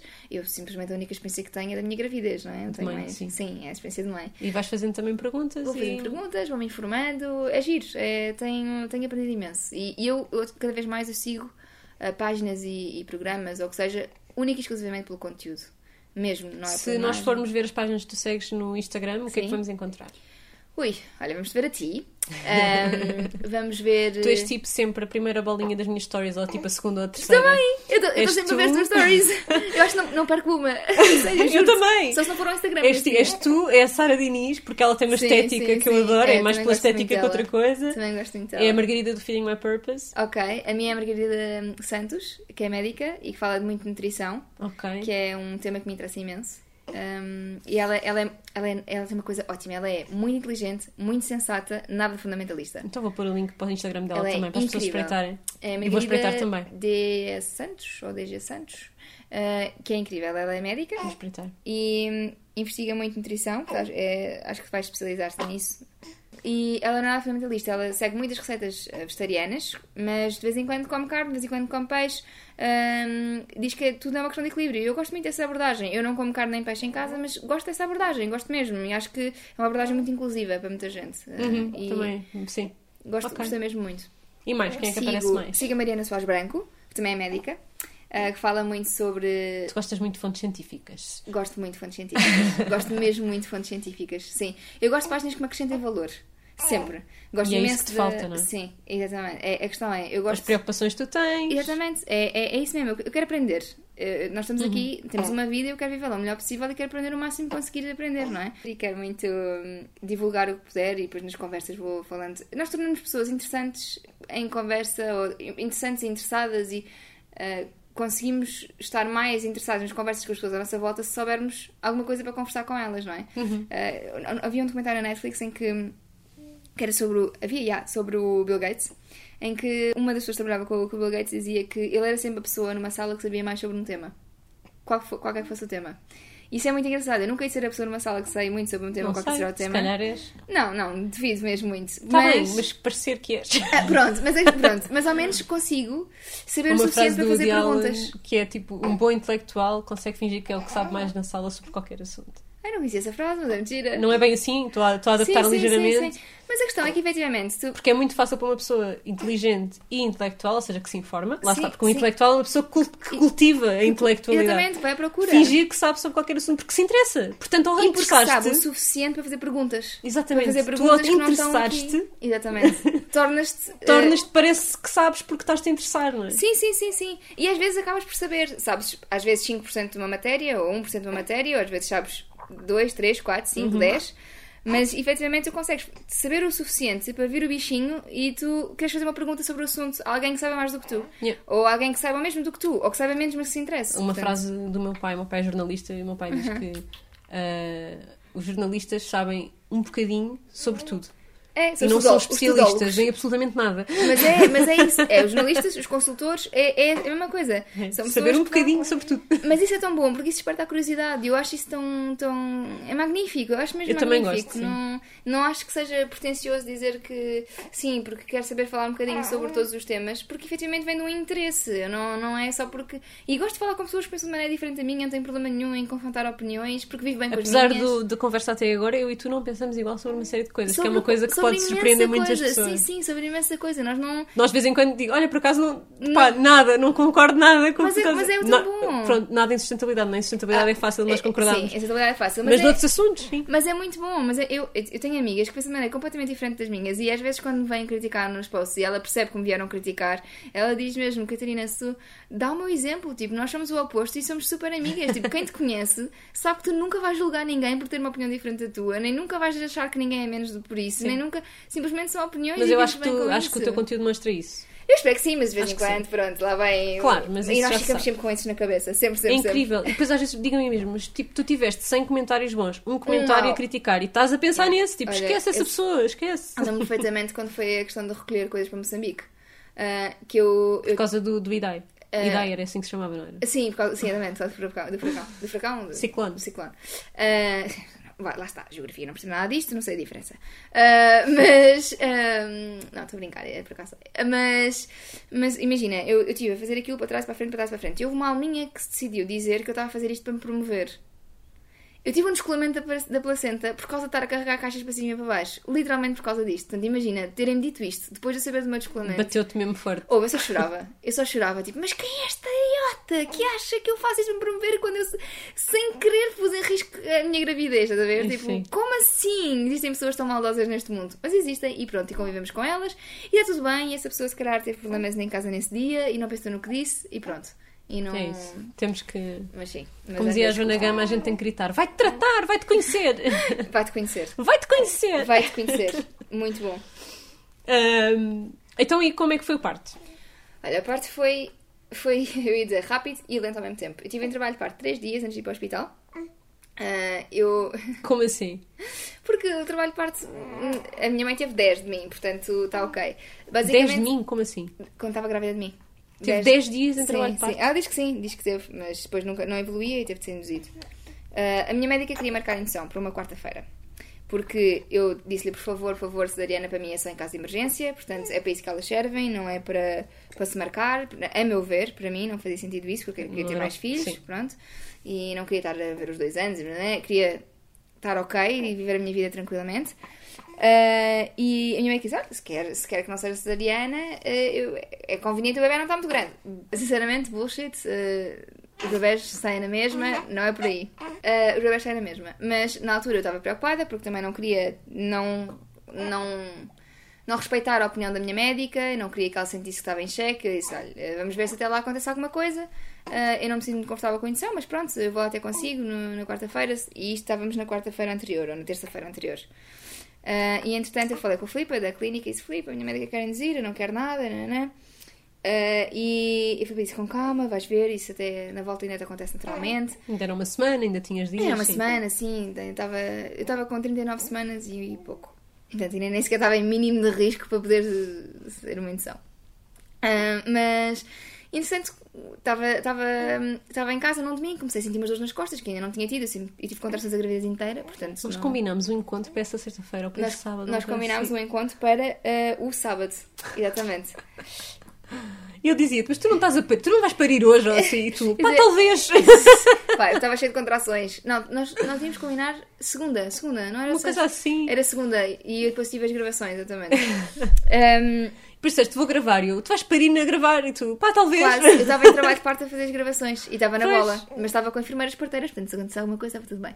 Íamos para o hospital e elas vinham comigo. Ahm, mas pronto, entrei, comecei a ter contrações assim mais a sério no domingo à noite e depois eu fui gravar com enfermeiras parteiras na segunda-feira para o Mami Talks. E esta tantas ela diz, mas, mas, mas tu estás em trabalho de parte? Eu disse, não sei, eu tenho contrações, mas são muito eu não sei se isto está a evoluir, se não está a evoluir. E ela foi, foi ver, foi medir a dilatação e disse, sim, estás de 2 para 3 centímetros, estás em trabalho de parte, estás na fase latente. Agora as contrações vão começar a ficar mais... Eu, boa, se calhar até quarta a coisa nem precisa dizer nem nada. Porque isto já está, em- já está encaminhado. Só que estas coisas demoram, não é? É um trabalho. E então, hum, o, às tantas, na, na segunda-feira estava assim. Na terça-feira já estava com contrações bastante mais, mais à séria. Tanto que o João não foi trabalhar na terça-feira porque eu achava que ia, que ia ser a terça-feira que ia, que ia ir tipo ao hospital. Chega a terça-feira à noite e eu continuo com contrações, imagina, de 20 em 20 minutos, de meia em meia hora, de repente já se passa uma hora e não tem contrações, e pensei, pronto, isto não vai evoluir, e eu vou ter de induzir amanhã de manhã, eu não quero. Mandei mensagem à Filipe. E não estavas a perder líquido nenhum. Não estava a pedir líquido nenhum, estava tudo, estava tudo ok. Ah, e eu mandei mensagem à Filipa e disse: Filipa, eu não quero induzir, por favor, ajuda-me. E ela tinha feito a acupuntura na segunda-feira, tinha, tinha feito uma massagem, tínhamos feito assim para ver se, se, a coisa corria bem. Ela disse: Olha, tu, ah, tudo bem, vamos. Tu estás em trabalho parte, está tudo a correr como é suposto, não te preocupes. Ahm, faz, uma, faz um banho de imersão com aromaterapia, vais pôr isto, isto e aquilo. Não vais dizer a ninguém as quantidades, porque isto é preciso ser feito por uma especialista que acompanhou a gravidez, nanã. Um, vais fazer uma amostra aqui, aqui, aqui. Passado uma hora de banho de imersão, de, de, eu fiz a banho de imersão, depois fiz a amostra. Passado uma hora, começam contrações de, 10 em- de 15 em 15 minutos, depois 10 em 10 minutos. Portanto, uma receita milagrosa. Se quiserem saber, vão à lindamente. Essence Brand. Vão à Essence Farm Care, porque isto cada uma tem a sua, a sua receita, não posso mesmo divulgar. Ah, e, epá, porque é perigoso, os óleos Sim, essenciais sim, têm, sim, é preciso ter cuidado, é preciso ser por quem sabe. Ahm, e, hum, e às tantas, vou, pronto, acordo o João, digo, João, estava a, ver, ouvir o Ricardo Luz Pereira, estávamos em vésperas de eleições quase, estava a ouvir o programa dele com cada um dos, dos candidatos, dos cabeças de lista, Ahm, e, e às tantas, pronto, estava a meio de um, de um deles e disse, João, vamos para o hospital, e ele, ah, o quê, como? Eu, vá, temos de ir, vou tomar banho e, e vamos para o hospital. Depois cheguei lá, foi tudo. Mas foste com bastante rápido. tranquilidade, não foste Fui, tipo não, a correr, a acelerar, lembrei piscas a apitar. Não, só lembrei de ti a dizer, não, não achas agora, não achas agora, Aurora, deixa-me só pôr-me a fazer uma cama. Eh, porque nós estávamos também em mudança de casa ehm, e fui com muita tranquilidade, cheguei lá, fui vista pelo médico e disse, boa mãe, já tens aqui 4, 5 centímetros de dilatação, que bom. E Eu tive nos 4 centímetros o, tipo- o tempo todo até à A última sério, hora. sim. acontece, pronto, e é para isso que serve a E depois de repente 10. Ah, pois. Olha, eu também tive, e depois tive uma enfermeira que me disse que não me dava oxitocina sem fazer epidural, e eu disse-lhe assim: não tenho uma dor, não tenho uma dor, não me vai dar uma epidural porque eu não tenho dores. E teve de ser a minha médica a dizer: não, mas cada mulher tem a sua reação à dor, está a ver como é que ela está. Ou se ela tivesse com dores, não estava neste estado, eu estava tipo a rir-me. Eu estava assim e deram uma epidural na mesma. Eu disse, eu disse mesmo que não queria, porque imagina, eu queria levar epidural, mas quando tivesse dores, Era não. como eu. Pois. Então depois não levaste todo. levei, ah, quando rebentou a bolsa, aos 7 cm de dilatação, a bolsa rebentou e aí a minha médica disse: Eu vou chamar anestesista. E depois a menina, assim que vier a primeira contração, vai me dizer se quer ou não. Bem, vem uma contração e eu disse: Epidural, por favor, ela, mas eu não vai ser a completa, porque nós daqui nada vamos para o parto. Portanto, vou-lhe dar meia, meia epidural que eu preciso que sinta a contração. Não preciso que tenha dores, mas preciso que a sinta. Mas eu E- senti tudo, isso não posso queixar. Sim, eu também tudo, senti, sim. eu também senti. E andei, andei com o epidural, que é uma coisa que as pessoas acham que não podem fazer. Eu Sim, consegui andar eu com o também epidural. conseguia, não, é porque não levaste uma dose muito cavalar, portanto é, é bom. Pronto, depois fui para a sala de partos, a médica disse: Ah, já temos 10 centímetros, vamos só ver como é que isto está, faça lá força uma vez. Eu fiz força, ela: Não, não, tá, esteja quieta, que a miúda ainda nasce aqui. Estou a contar o nosso parto, querida. Não precisas de chorar. Foi um trauma para ela. Tadinha. É sempre, coitadinhos. Ahm, mas pronto, depois chegámos à sala de parto, ela disse para fazer força, eu fiz força, o João estava a vestir a bata, saiu a cabeça, quando o João chegou, estava a sair os ombros, portanto foi Super rápido. super rápido. E mesmo. depois como é que foi? A seguir. Pô-la em cima de ti. Foi maravilhoso. Aí é que chorei. Aí é que chorei. Escorreu-me assim um bocado as Olha, eu lágrimas. só e me tal. ria. Eu dizia, olá, Gracinha, bem-vinda. Tinha tanta vontade de conhecer. Está bom, tudo bem. Olá, é a tua mãe, estás boa? E depois eu fazia mil perguntas sobre... Depois eh, depois saiu a, a placenta. E, eh, e depois eu cortei o cordão umbilical, porque a minha médica, ela esperou com o cordão para se pulsar. E perguntou ao João se queria cortar. E o João disse: Não, não, não quero. E a mãe disse: Quer, mãe? Eu quero. E cortei. Ela disse: é, Fala que a mãe tem o bebê, corta o cordão, faz tudo. E, e depois vi a placenta, pedi-lhe para ver a placenta porque achei giro, nunca tinha visto nenhuma. E, Sim. e, e ver como é que era. E ela teve-me a mostrar e explicar onde é que estava tudo. E foi muito giro. Um, e pronto, depois estive ali a ser cozida e o meu marido decidiu dizer isto foi tão fácil, vamos já ao próximo. E a minha médica ia tirando com bisturi acima. E eu achei que ia ficar sem, sem marido. Mas, mas pronto. Quando foi eles dizem que foi fácil, não é? Sim, o João teve a distinta lata. Então, meu amor. Mas eu disse à minha médica: "Epá, se forem todos assim, eu faço 10. Ah, sim, sim, sim, maravilhoso. E, e o João teve a distinta lata de se magoar num dedo quando eu estava em trabalho de parto e diz-me: Tu não sabes o que isto está a doer! E eu olhar para ele, tipo, o CTG a apitar e eu: "Ah, Estás a gozar comigo? Ok. Mas pronto. Eu estava a dizer, foi tudo muito fácil tudo, e depois as mães, para quem é difícil, acham que nós somos horríveis A e questão é que para mim não foi horrível, portanto eu não posso dizer que foi horrível. Claro. Eu percebo que a experiência delas não seja boa, mas para mim foi, pá, foi tranquilo. Tive uma gravidez muito chata, alguém está grávida. Mas... decidi fazer o Puericultura era porque queria ouvir o máximo de histórias possíveis Sim. de partes. Ai, foi Ahm, ótimo, sim. e eu não queria só ouvir histórias más. Portanto, Pois, exato. A, a- a questão é essa. Se quiserem ouvir histórias de parte, falem comigo. Vai, ouçam o podcast, tipo, correu tudo lindamente. Não, sei lá, é, é, partiram-se muito mais as histórias más do que as histórias boas. E a verdade é que às vezes corre- as coisas correm bem, portanto... às tá- vezes não, a maior parte das a vezes maior ainda parte das bem. vezes, 90% das vezes corre tudo bem. E depois a amamentação. Olha, a alimentação. Ao início, hum, eu acho que não fui muito bem aconselhada no hospital, muito, muito sinceramente. uh, porque ela não... Disseram que ela tinha o palato alto e, portanto, tinha de ser com os mamilos de silicone. Tudo bem, os mamilos de silicone existem e, e se for preciso, Eu usei. Usei Eu quatro, usei. só comecei quatro dias depois. Pronto, eu usei durante duas semanas mamilos de silicone e depois Eu fui. também usei para aí umas três ou quatro semanas. E tudo bem, te- servir ao propósito, mas eu hoje em dia acho que eu conseguiria ter feito de outra maneira. Porquê? Porque só nós só experimentámos quando ela veio para o pé de mim deitada. Porque eu estava muito cansada, porque eu estava sem dormir desde o dia anterior, não é? Porque eu fui para o hospital, eram 3 da manhã, não tinha dormido ah, e ela nasceu às 8. Eu estava muito cansada, tinha muito sono e eu estava deitada com ela e ela estava a mamar deitada. E ela ainda hoje não é fácil dar-lhe de mamar deitada. Portanto, Portanto, podia ser só uma questão de mudar de posição. Exatamente. Podia ter sido uma questão de eu me sentar e de Eu, não, eu sinto que precisei mesmo daquilo. Aliás, eu Tudo custou-me imenso a aceitá-los. A sério? Eu A fiz mim um não. filme, não, não quero, isto é plástico, e não é natural, e não, não, não, eles nasceram para mamar, e eu não- nasci para dar de mamar. Bem, eu fiz um filme, A sério? até que houve uma enfermeira que teve uma atitude que a maior parte das pessoas deve considerar incorreta, mas que eu achei ótima, que foi, olhou para mim, tipo, olhos nos olhos, aproximou-se e disse assim, eu vou deixar aqui os mamilos. E quando a mãe tiver a decência de respeitar o seu corpo e os quiser pôr, eles estão aqui disponíveis, está bem? Eu não volto a insistir. Estás a imaginar, não é? E foi-se embora e atirou, literalmente atirou os mamilos para cima daquela mesinha, do, aquela mesinha que eles metem por Sim, cima sim, sim, da da cama cama. para a gente comer. Uhum, e atirou-os, tipo, sabes, com um ar de desprezo total, do tipo, Aham. olha, faça o que você quiser. As mamas são está suas. aqui, se quer que o bebê mame, tem aqui. Não, a cena é que eu estava a sofrer imenso com dor já nos mamilos, porque ela, tá- pá, pronto, estava mesmo a correr mal e eu estava a claro, sofrer imenso. acontece. É, Agora, é, no caso dela, eu não acho que tivesse por, aconte- por que acontecer. É, Eu não tive uma única dor, eu tinha imenso leite. Na manhã em que eu tive a gracinha, veio uma enfermeira ver o colostro e disse: Ah, tem aqui colostro para alimentar a, a maternidade inteira. Eu Tipo, também tinha, mas, pá, mas, Mas aquilo não estava a correr. Pronto, tudo bem. E, e é por isso que eles servem. Sim, hoje em dia penso, tipo, pá, se vocês precisarem de ajuda, digo isto muitas vezes no podcast, Uhum. se precisam de ajuda, pá, seja plástico, seja o que for, Usem a ajuda, é melhor mamilo de silicone do que depois estarem a dar fórmulas e é melhor, não é? Tipo, Sim, eu depois tive, vê lá, eu, eu, eu macerei tanto um dos mamilos, a Kiara está muito animada, eu macerei tanto um dos mamilos que tive durante pá, uma, duas semanas a tirar leite com a bomba dessa mama, enquanto estava de mamar com a outra só, Pois. para não deixar Não de produzir. uhum. Porque eu não conseguia que ela se aproximasse. Eu estava num estado que era, eu, eu aproximava a aurora da maminha e desatava a chorar e afastava. Ai, e o Martim dizia-me assim: então, eu então o quê? Deixa-me em paz. Pois, tipo, completamente. Pá, claro que pus os mamilos, tipo, que parvoíce. Claro, que parvoíce. isso, claro. Porque é que eu fiz isso a mim usei, própria? eu usei, depois fui dia- ter com a minha enfermeira, que, foi, que era especialista em aleitamento, fui ter com ela e disse, olha, eu quero ver se está tudo bem com ela, ela não mama bem e está com os biquinhos de silicone. Ela disse, não, mãe, tem os, tem os mamilos super bem formados, não há porque isto não, for, não funcionar. Houve, nessa mesma consulta, ela começou a mamar de um, e ela disse- depois foi fazer te- terapia sacrocraniana porque estava com um problemazito no pescoço. A partir da terapia sacrocraniana, no, no dia a seguir, já mamava bem, portanto... O que eu fazia, vou só, vou só contar-te para, para também as pessoas, se tiverem a Claro, usar, claro, claro. eh, poderem usar a mesma técnica.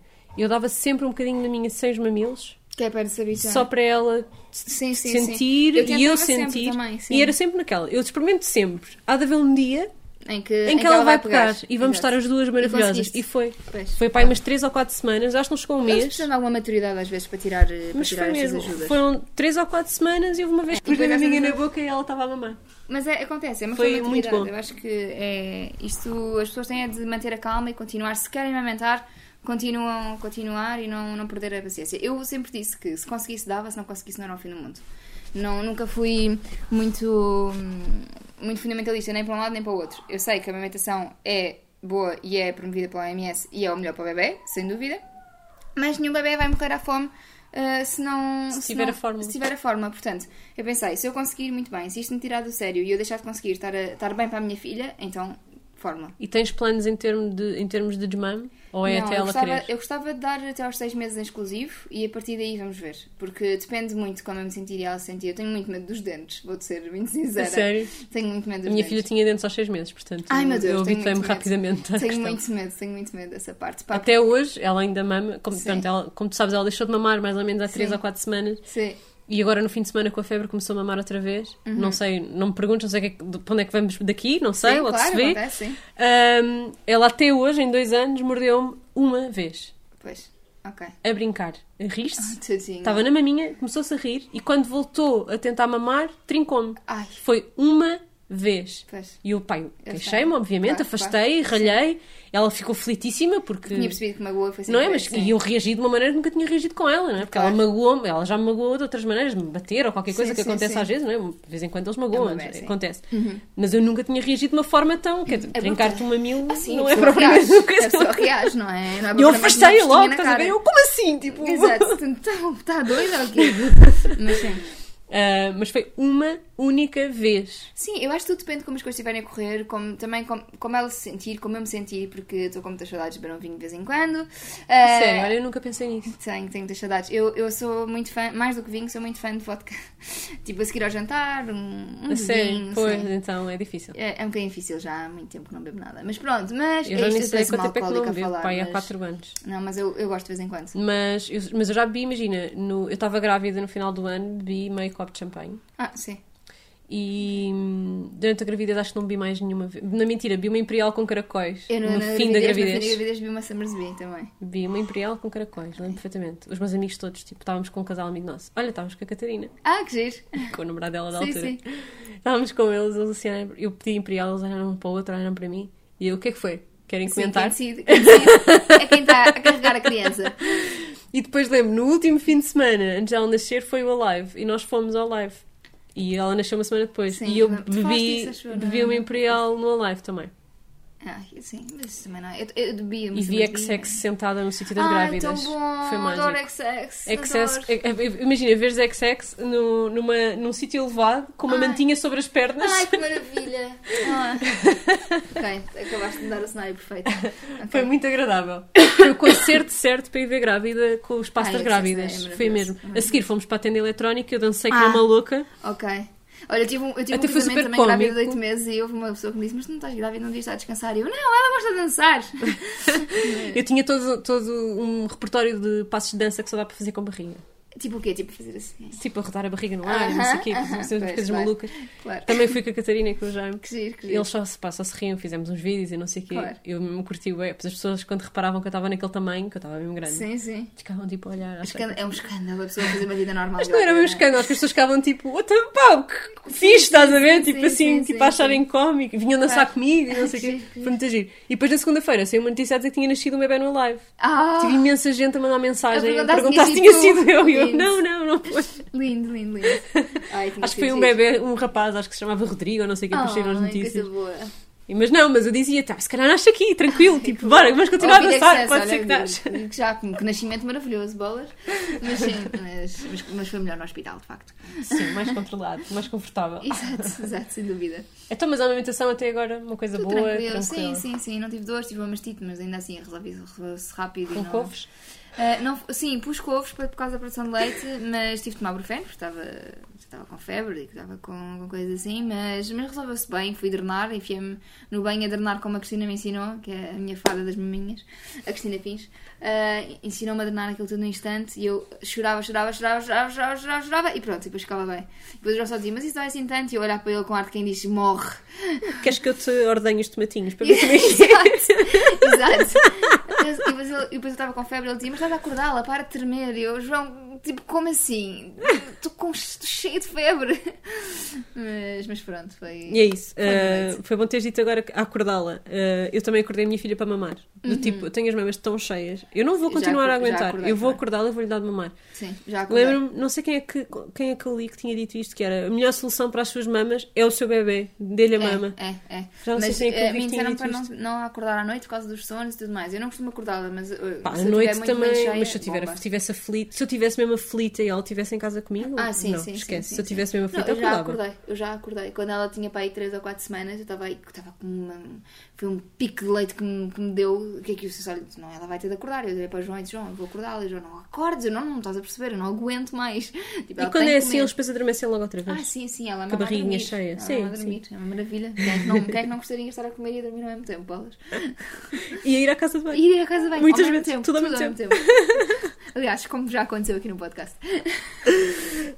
Hum, então, e que tipo, queria só que dissesse assim às pessoas que tipo de comportamentos sustentáveis, que para ti podem não ser sustentáveis, podem ser só normais, mas que para a maior parte das pessoas serão um esforço no sentido da sustentabilidade, é que tens tido com a gracinha.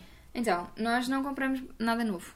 Eu comprei-lhe um body novo de uma marca portuguesa que gostava e, e de resto não comprei nada novo. A minha mãe fez algumas coisas para ela, usou muita coisa que era do meu, do meu marido de quando era bebê, minha de quando era bebê, da minha sogra de quando era bebê. um, e comprar em segunda mão. Claro que há sempre há pessoas que dão coisas novas e não, não está tudo bem, Um, mas de qualquer das maneiras, nós não compramos coisas novas porque uh, ela é um bebê novo, mas o mundo é o Acho mesmo. que também não comprei nada novo. E a pessoa poupa imenso dinheiro. Bolas, só na porcaria do carrinho, que aquilo custa. Ah, não, mentira, comprámos o carrinho novo. Mas não Compraste? fomos nós, foi o presente da família Pronto, inteira, sim. ok. Mas foi novo, sim. Nós temos um carrinho que nos custou, posso, posso dizer, custou-nos 200 euros. Se fosse, se fosse comprado novo, eram 1200. Pois. Portanto, Eu acho que as pessoas não têm noção. Acho que as pessoas não têm noção dos preços dos carrinhos.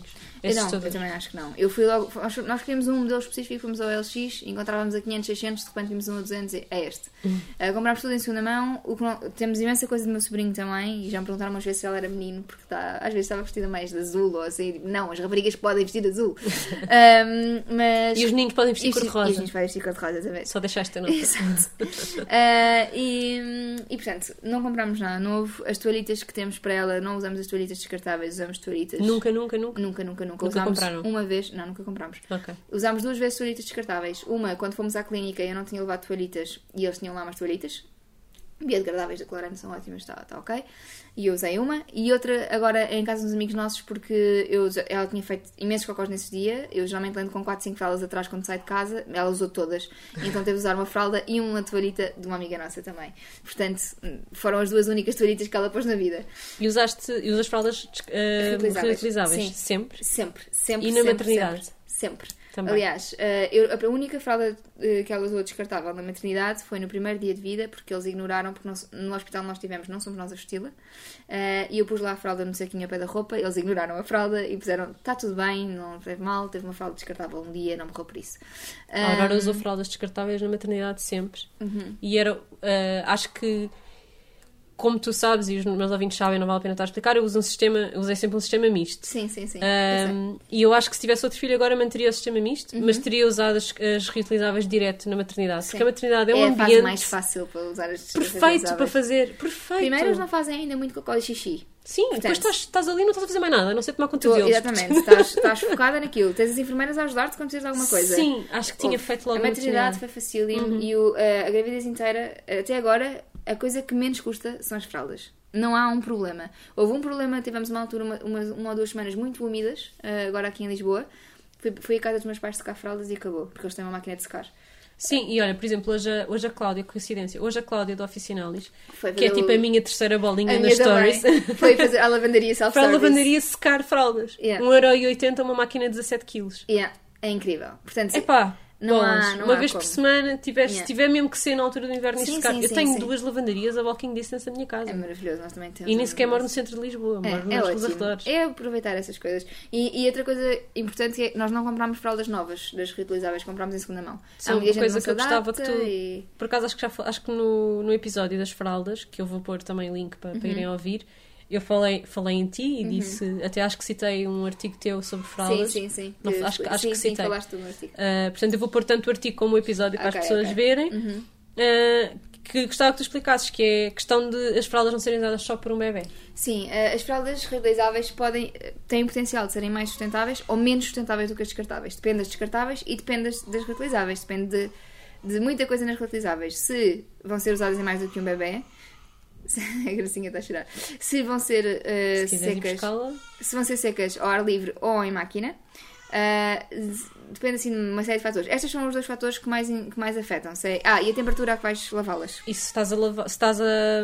Acho que há uma coisa, um detalhe que acho que não, não escreveste exatamente, mas é o Sim. mesmo raciocínio, que é se nós compramos 100 fraldas Sim, sim, sim, sim. sim. para só lavarmos fraldas e nunca misturarmos as fraldas com mais nada, como eu conheço muita gente que não, faz, Não, não, nada na vida. Nada. Eu encho a máquina normalmente. nós temos que comprar 20 ou 30 fraldas e misturar com outra roupa. Exatamente. Eu ponho com a Senão é o roupa dela, com problema. lençóis, com toalhas, Sim, com. meto com a roupa minha até. Também eu, eu ponho com tudo. A única coisa que eu não ponho são as camisas do trabalho do João, porque às vezes tenho medo que por algum motivo as coisas corram mal e haja uma mancha e ele precisa das camisas mesmo para trabalhar. Portanto, Yeah. também não tem muitas, portanto, ele precisa que aquelas fiquem bem lavadas à primeira. Ahm, mas de resto, fraldas em segunda mão, faz uma desinfecção na máquina. Tu queres ter 5 filhos, se tivesses comprado novo, não teria sido muito grave, porque. Não teria sido nada grave, mas a verdade é que já existe em outros, segunda não é? mão, portanto, não Sim. é. Mas isto para dizer ah, ah, que pronto, que se nós estivermos a planear ter mais que um filho, não é muito grave. Há aqui uma, um, um potencial, um, um enorme potencial para fazer geneira, que é eu não quero é este raciocínio, eu não quero comprar em segunda mão porque faz-me impressão, Uhum. mas a seguir vou vender. E depois, toda a gente pensar, Pensar assim, assim, ninguém ninguém- compra em segunda mão. Portanto, atenção a isto. Ah, mas Ok. sim, nós policiarmos os nossos raciocínios às vezes é importante. Sim, e portanto, essa- as coisas mais sustentáveis que eu faço com ela, comprar em segunda mão, usar fraldas de pano, estes panos que eu estou a usar para limpar o rabito são, ahm, eram, eram camisas de noites velhas, t-shirts, eh, Sim, nota-se. é panelas e algodões, exatamente. E, e funcionam lindamente e são, é paninho e 100% água. Existem que são 99.9, isto é 100%. 100%. Sim, portanto, Sim, mas eu, da minha experiência, Sim, eu sim, sim, sofri mais fugas com umas do que com as foi. outras. Eu não, eu não Mas sem, mas tipo sem grandes dramas. Mas com esta idade? É um bocadinho mais tarde. Ok, pronto, é isso. É que eu não, eu não São... noto fugas ainda. Pois, um Estás bocadinho mais tarde. está Mas os bebés são, os bebés são todos diferentes uns dos outros. Há pessoas que dizem, ah, eu uso as reutilizáveis, mas durante a noite não dá, que aquilo não aguenta. A minha filha não faz xixi à noite. É a melhor altura. Eu uso as tudo em um, as da Bamina Mia. Durante a noite funcionam lindamente. Desculpa, já está a chegar esta hora, estou a ficar outra vez com a garganta inflamada. Já estamos a terminar. Sim, Então, fraldas, comprar em segunda mão, cuidar das toalhitas, usar Uhum. água, usar o óleo, porque o óleo dura imenso tempo. É, é imenso mesmo. Eu não lhe ponho creme Nós e creminhos. com- Eu tenho um creme de linimento que, como tu vês. Nunca, eh, nunca usaste. Eu tinha um creme, um creme de para as assaduras. Sim. Durou-me durou um ano e meio, tipo. Eu uso óleo para E era uma amostra, era tipo uma, uma amostra. Era uma amostra é- pequenina. é que- como é que nós queremos cuidar das coisas que temos e, e fazer bom uso das coisas que temos. Pronto. Sim. Pá, e isto é muito mais barato, não é só por uma questão de, de ser. É mais sustentável, é mais barato, não é mais difícil. São menos químicos na pele do bebê. É, quer dizer, sim, não, não vejo. Eu, eu li um estudo há pouco tempo sobre as fraldas em que a maior parte das marcas francesas, isto era. A Azai francesa fez um estudo, vá. Ah, em que a maioria das fraldas tinha, tinha produtos que estão proibidos pela União Europeia. Pois. Quer dizer, isto é gravíssimo porque os- a União Europeia já permite muitos produtos, muitos químicos. A questão é depois eles têm um, um tempo para se desfazerem dos produtos. não é? Tem, mas isto já era. Produtos já estavam tipo talco, que já não podes usar tipo há 10 anos. É, é gravíssimo. Para as, para as miúdas é gravíssimo. Mas, mas pronto, são estas coisas. Está a falar. Sim. Ahm, Mais. mais alguma coisa que tu faças, sei lá, ah, limitas o número de brinquedos de alguma forma? Ela neste ou- momento não tem muitos brinquedos, mas o que tem é de primos e amigos. Sempre tem ali uma espreguiçadeira que foi uma amiga do João, que teve um bebê há um ano e ela agora usa, usa aquela espreguiçadeira. Ah, mesmo. Ela é muito pequenina também. Eu não tenciono limitar, eu, eu não acho que acho que é importante eles terem os brinquedos certos para o momento de É desenvolvimento isso, em é questão, isso. não A é? questão é essa. Eh, eu- Ela tem de ter brinquedos para conseguir estimular o desenvolvimento dela e tudo mais. Agora, não, não precisa de ter, eh, sei lá, 20 pandas ou 30, 30 caixinhas sim, de sim, não sim. sei o quê. Não é necessário. Eh, há muita tralha hoje em dia. Os meus têm muita E como é que muita geres coisa. com a família hum, estes teus cuidados e, e- e estas tuas preocupações quando família- temos um bebê começa a haver muitos presentes? Pois, minha agora vais ter um Natal agora. É o teu primeiro. Natal com É o meu ela. primeiro Natal com ela. E já disse que estão proibidos comprar coisas porque ela ainda nem sequer se vai lembrar de nada. Já falaste Eh, sobre isso? Como é que faz a fazer? Já disse-lhes que não, não fazia sentido nenhum. Olha, hoje, hoje a minha sogra disse: então o que é que, o que, é que eu lhe ofereço? Não é? Eu disse: olha, ela está a precisar de bodies na Kit to Kid. Uh, vá, vá lá ver uns que ela já está a vestir o tamanho 68. Portanto, se me conseguir arranjar uns bodies 68, está ótimo. Kit to Kid. Nós se dermos tarefas às pessoas, eles não se perdem tanto em brinquedos. Se dissermos, por exemplo, eu não quero que deem nada batizado, querem que faça uma, doação uma doação para a ajuda de mãe em nome dela. Ups. Uma doação para a ajuda de mãe em nome dela. As pessoas têm um foco. Eles sabem o que é que nós queremos. Sim, temos de dar uma solução. Temos de dar uma é solução. bom- uma boa dica. Não podemos é dizer não quero nada. Não porque quer aí- nada, não nem quer uma Sim. coisa sustentável, porque as pessoas É. não sabem o que isso quer dizer. Exatamente, Tem que ser uma coisa específica. Exatamente. Eu acho que isso é uma das coisas que eu costumo sempre dizer quando fomos presentes: é não tenham vergonha de dizer o que é que querem e o que é que precisam. Claro, Mesmo que seja para vocês, porque se já vocês sabem que vão receber um presente e que aquela pessoa em específico vos vai dar um presente, por muito vocês digam que não, Então arranjem um presente. O nosso, este ano no Amigo Secreto, por exemplo, os meus amigos todos fizemos monos, que é temos de dar um presente a outra pessoa de uma coisa que tínhamos em casa, não usemos e achamos que a outra pessoa vai gostar. Todos os meus amigos secretos foram assim este ano. Foi E correu bem? muito bem. O que é que recebeste? Olha, recebi um livro do Rebelo de Andrade, que é um arquiteto que eu gosto muito, que uma amiga minha tinha lá em casa, tipo 5 ou 6, porque no ateliê dela tinham-lhe dado, e, e portanto deu, e eu adorei. E, e tenho, e recebi uma, uma carrinha com ar, tipo dizer Merry Christmas com árvore de Natal, porque ela sabia que eu ainda não tinha montado a minha árvore de Natal este ano, porque tinha casa em obras. Portanto, é a minha decoração de Natal e um livro de um arquiteto que eu adoro. Ah, e agora, no domingo, vou ter mais uma troca de prendas assim. Portanto, vai ser. o que é que ah, vais dar? Isto vai sair depois de mim, portanto podes dizer. ah, ok. Uh, vou dar uma, uma camisola que, que já não uso e que sei que a, que a pessoa a quem, a quem vou dar que, que já cobiçou muito. Portanto, vou, vou dar. Bonito. Boa ideia, uma excelente ideia para os amigos secretos. Fica a dica. Ai, desculpem. Ahm, pronto, acho que. Ah, não, eu queria falar daquilo que falámos no início, desculpa. antes, de, antes de terminarmos, queria só perguntar, porque eu e tu já falámos sobre isto ah, por mensagens no Instagram. E eu acho que é um assunto que acaba por ser mais relevante do que aquilo que, que nós, nós achamos, que é a questão da Greta. Ah, e não, não é para. Eu não, não, quero, não, não quero comentar ah, nem a mensagem, porque obviamente a mensagem É importante. ah, é importante e está correta, não, a questão não é essa, Our house is on fire. de facto. Sim. Nem quero comentar hum, esta chuva de críticas versus a chuva de adoração Sim, sim, sim, à Greta. A minha, a minha questão não é essa. Acho que uh, quando as coisas são importantes e viscerais vão sempre causar este tipo de reações para o bem e para o mal e acho Quando que não há, aqui, não há aqui grande tema. É polémico, é, e vai sempre haver este tipo de... Claro, há, há sempre os, os acérrimos defensores de um lado e os acérrimos defensores do outro. Exatamente. Uhum. Agora, uma coisa que eu acho, e que eu, por falar contigo, sei que também achas, e eu escrevi sobre isto e tu escreveste sobre isto nas stories, Uhum. só uma vez cada uma, portanto, isto é um tema, como é tão polémico, nós até nos afastamos um bocadinho dele, Sim, mas vamos só sim, aqui dar sim. um lamire, que eu acho que é importante. É a questão de nós estarmos a pôr nos ombros, nas mãos e no discurso de uma criança O peso do mundo. o peso do mundo. E esperar que ela se comporte como um adulto. Era isso que eu queria saber. Basicamente, qual é a tua opinião sobre isto que a Greta está a fazer? Olha- Mais do que qual é a tua opinião sobre a opinião dos outros? Não. Sim, qual é a sim, tua não. opinião sobre... o que ela está a fazer? Então, em primeiro lugar, eu acho que é importante perceber que a Greta é uma miúda de 16 anos. Acho que tem 16, se não me engano. Sim, talvez já tenha feito 17, mas sim. Pronto, é uma, é uma miúda que, como todos os miúdos de 16 anos, eh, acham muito, mas sabem. Está a informação. Tem, sim, pronto, tem informação. Ainda assim, eu quando tinha 16 anos havia informação que eu tinha e que, achava, que comunicava de uma maneira. Não, está a informação. é ah, está a queria informação, dizer. sim, sim, sim. Eh, Tem um cérebro em informação, é um Exatamente. corpo em informação. E é- tem, eh, e tem um, eh, o coração em informação, não é? E Uhum. a alma. Portanto, esse é, tem as emoções todas a serem informadas. Como tal, ela reage, é muito reativa, ou, ou- as, as reações dela são próprias de uma adolescente. Como, se- como é de esperar de um adolescente. Pronto. Eu, quem me dera, quem me dera não, ainda bem que, que eu quando era adolescente não tinha as pessoas a dar-me tempo de antena em relação a um monte de coisas que eu dizia, porque eu tinha um fogo na alma que muitas vezes não servia ao propósito do discurso. A Greta, para além disto, tem eh, Asperger's, tem, foi diagnosticado síndrome- de Asperger's e a distúrbio de personalidade, se não estou em erro. Ou seja, estamos a falar de uma miúda que já de si tem alguma, alguns problemas por, que, não é problemas, tem limitações que, vai ter- que tem de saber trabalhar. E com os 16 anos não sabe trabalhá-las eh, definitivamente. Não sabe, mas não, nem tem de saber, porque não é esse o papel dela. Ela, neste momento, tem o papel dela é ser uma adolescente. É crescer. É crescer. O papel dela é crescer. E efetivamente, o que, o que eu acho dela é. Eu tenho pena, tenho, não, não quero estar a acusar ninguém. Eu sei que os pais dela fazem o melhor que para, ele, para a filha deles, não é essa a questão. Tenho pena que ela não possa ter a liberdade de crescer sem estar no, tempo, no, no meio de câmaras, televisões e pessoas a criticar ou a louvá-la, porque Isto vai condicionar a maneira vai como condicionar a ela maneira cresce. como ela cresce. Eh, Porque endeusar um adolescente também tem perigo, não é só criticar que tem perigo.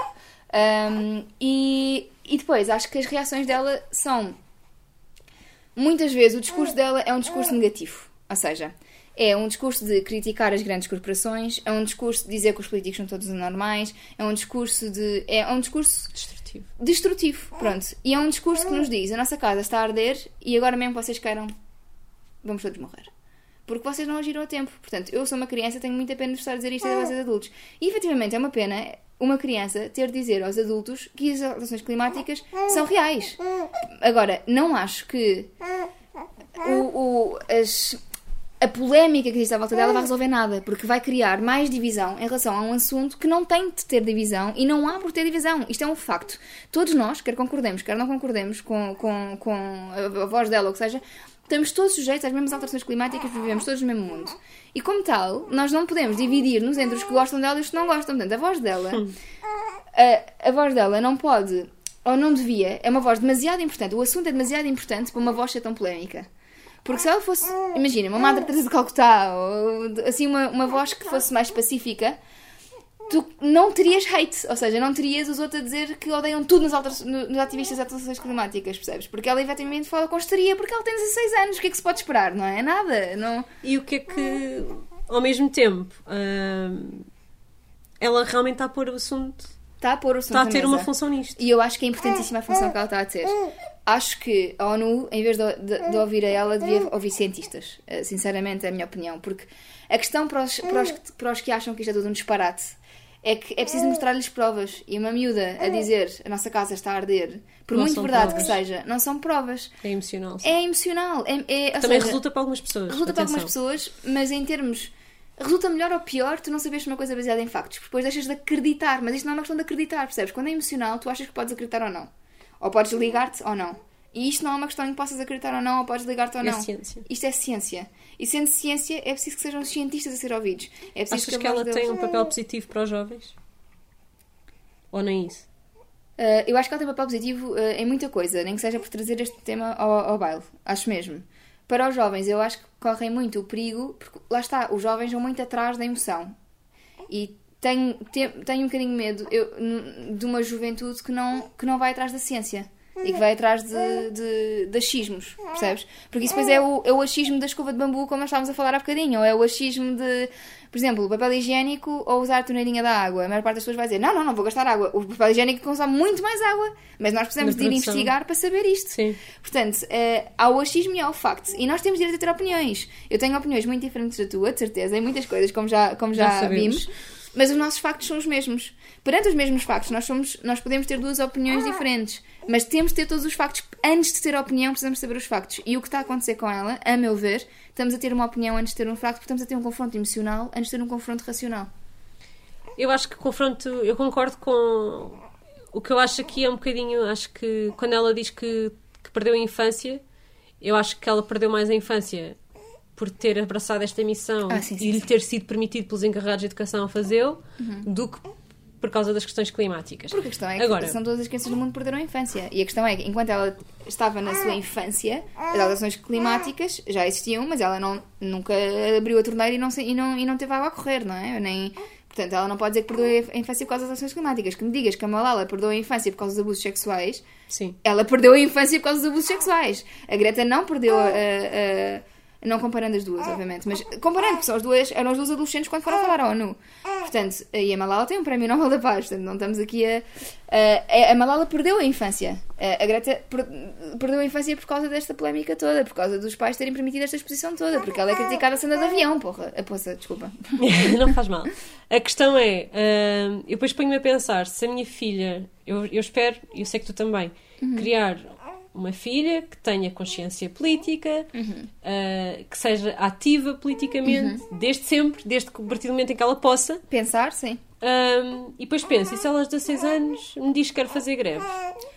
Por mim, Sabes? A certa altura depois começa a pôr a coisa ao contrário. E se eu fosse o pai da Greta? eu sabes? percebo e acho, que, eu acho mesmo que eles estão a fazer o melhor que sabem e o melhor que acham para a filha dela, porque nós estamos aqui a falar, nós não conhecemos a Greta, nós não sabemos como é que a miúda iria reagir. A miúda teve, teve- ficou muda durante imenso tempo, ou seja, teve um Não, e mesmo, e mesmo em termos de formação, o que é que é pior? É ela fazer esta luta e ter estas consequências todas? Sim. Ou ela não fazer esta luta e eu silenciá-la, sabes? Sinceramente, não sei, mas sei que nunca a deixaria eh, ir para a ONU e os pais acredito que revejam os, os, os discursos dela, dizer que os políticos são os imbecis, porque isso é um tipo de discurso que não vai trazer, não vai promover eh, Ação. ação, vai promover reação negativa. Porque não, não adianta nada dizer o problema é vosso, grandes corporações. respa- o problema é deles. E é, assim eu não está a gostar deste tom. não está a gostar, desculpa, querida. A mãe vai te deixar fazer as manifestações que tu quiseres. Ahm, mas não. Agora, mais inteligente do que isso seria: o papel é vosso, grandes corporações. Está nas vossas mãos, vocês têm dinheiro. Vocês querem mudar o mundo ou não? Vocês querem ajudar, querem estar comigo nisto, ou querem continuar a fazer o que sempre fizeram. E é, esse- é o discurso tem de ser assim: tem de ser de precisamos da vossa ajuda, porque precisamos de todos. Não, Depois há outro problema aqui, em termos eh, políticos e ideológicos, que é usar uma criança como veículo para uma mensagem tão relevante para todos. sim. eh, Isto só me faz pensar, isto é horrível, mas só me faz pensar na juventude hitleriana. Sim, é, não, mas é horrível, mas é verdade. Estás a, estás a usar uma criança para, para passar uma mensagem política. E pior do que isso, estás a, estás a usar uma criança, a meu ver é pior, é melhor, não é pior, mas é muito mau na mesma. Uma, uma criança que não tem assim tanta consciência política, ela tem muita consciência ambiental e muita consciência social. Ela não tem consciência nem política nem económica. Portanto, ela ainda não experienciou o que é isto de viver num mundo em que tem de pagar impostos, onde tem seguro de saúde, ou onde vai ao hospital. Onde... Ela ainda não experienciou nada disto, o que é, que é viver em comunidade e descontar para essa comunidade e usufruir dos direitos e dos deveres dessa comunidade. Porque é uma criança, é normal, eu também não, não sabia. Mas quando tu não tens consciência política e vais a fazer statements políticos co- tão graves como temos de fechar as grandes empresas, e isto já aconteceu, tipo, ela já disse estas coisas, hum, tu não percebes as implicações políticas que estas coisas têm e económicas, não é? Sim, eu acho que mesmo que ela tiver, ou seja, mesmo que o discurso dela fosse positivo, seria um discurso na mesma desa- desajustado desta realidade informa- política, Exato. o que significa que ia ser um, um discurso romântico de vamos salvar o mundo E não- em e Kumbaya. tem- E, esse, e esse- exatamente. E esse discurso tem um lugar. Esse lugar não é nem os parlamentos, nem a ONU, nem. Ou se calhar tem uma vez ou outra. Agora, tu, tu- não sei, eu não fui a nenhuma marcha pelo clima que tenha acontecido cá em Portugal. Não fui porque eu acredito muito mais num ativismo silencioso e mais tipo dar o exemplo e fazer. Porque muitas das, das coisas em que os mídias depois foram pegar foi em. Estão aqui a dizer pelo clima, mas depois olhem, as ruas ficaram todas sujas. E tu, tipo, percebes? É, é Olha, tão fácil agora por teres dito isso, eu vi um post, eu tenho que procurar a ver se consigo partilhar.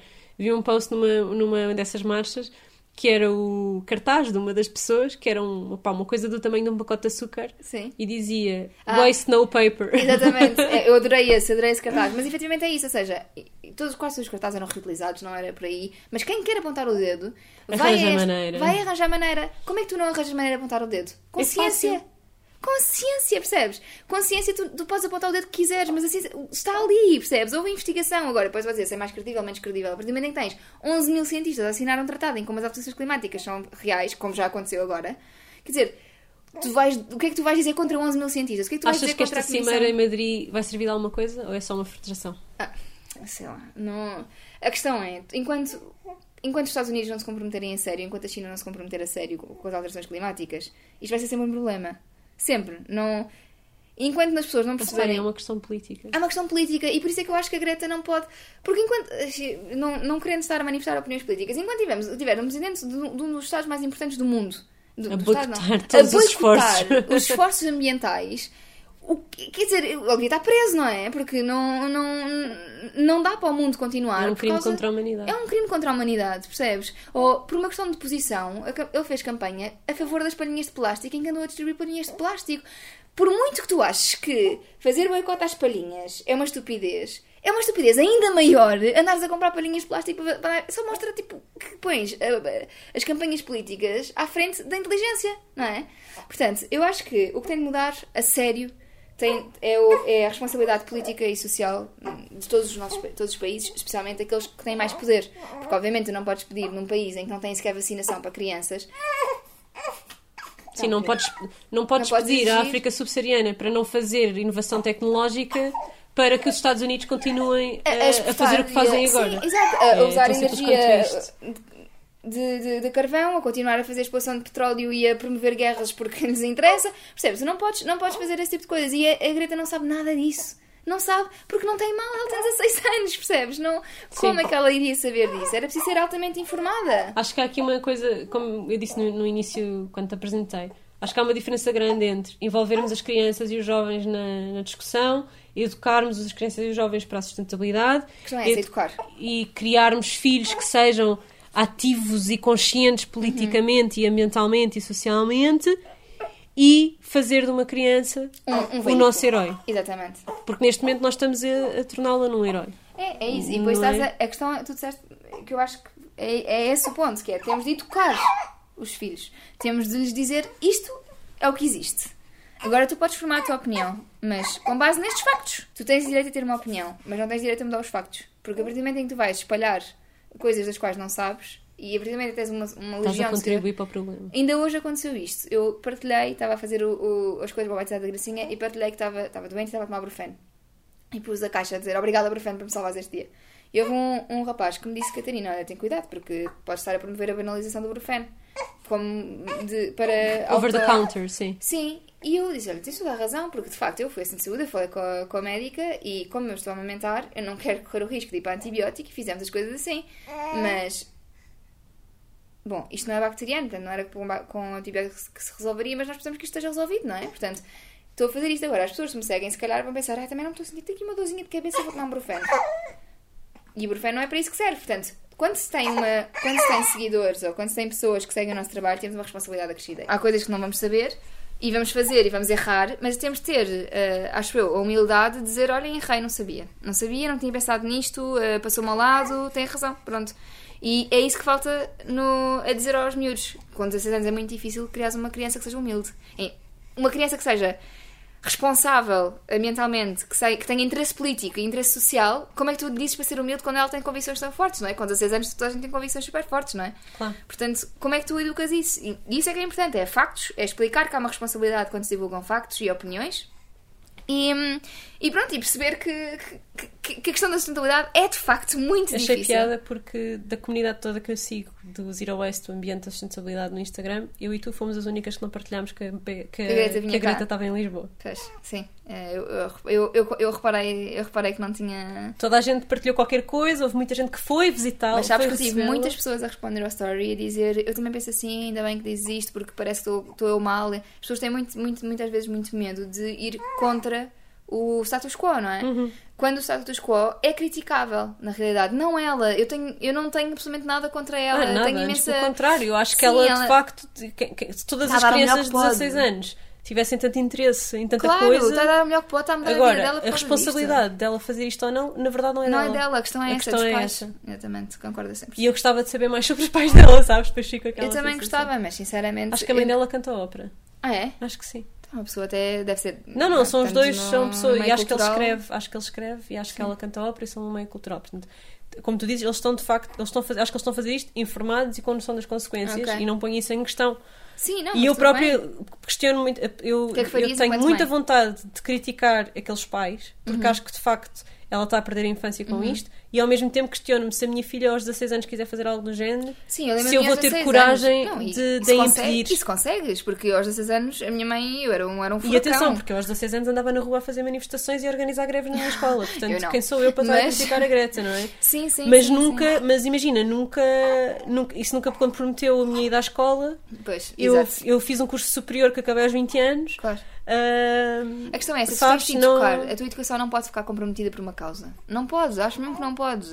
Ou vais ter na escola, ou depois consegues ter essa educação fora. Está a falar contigo, Joana.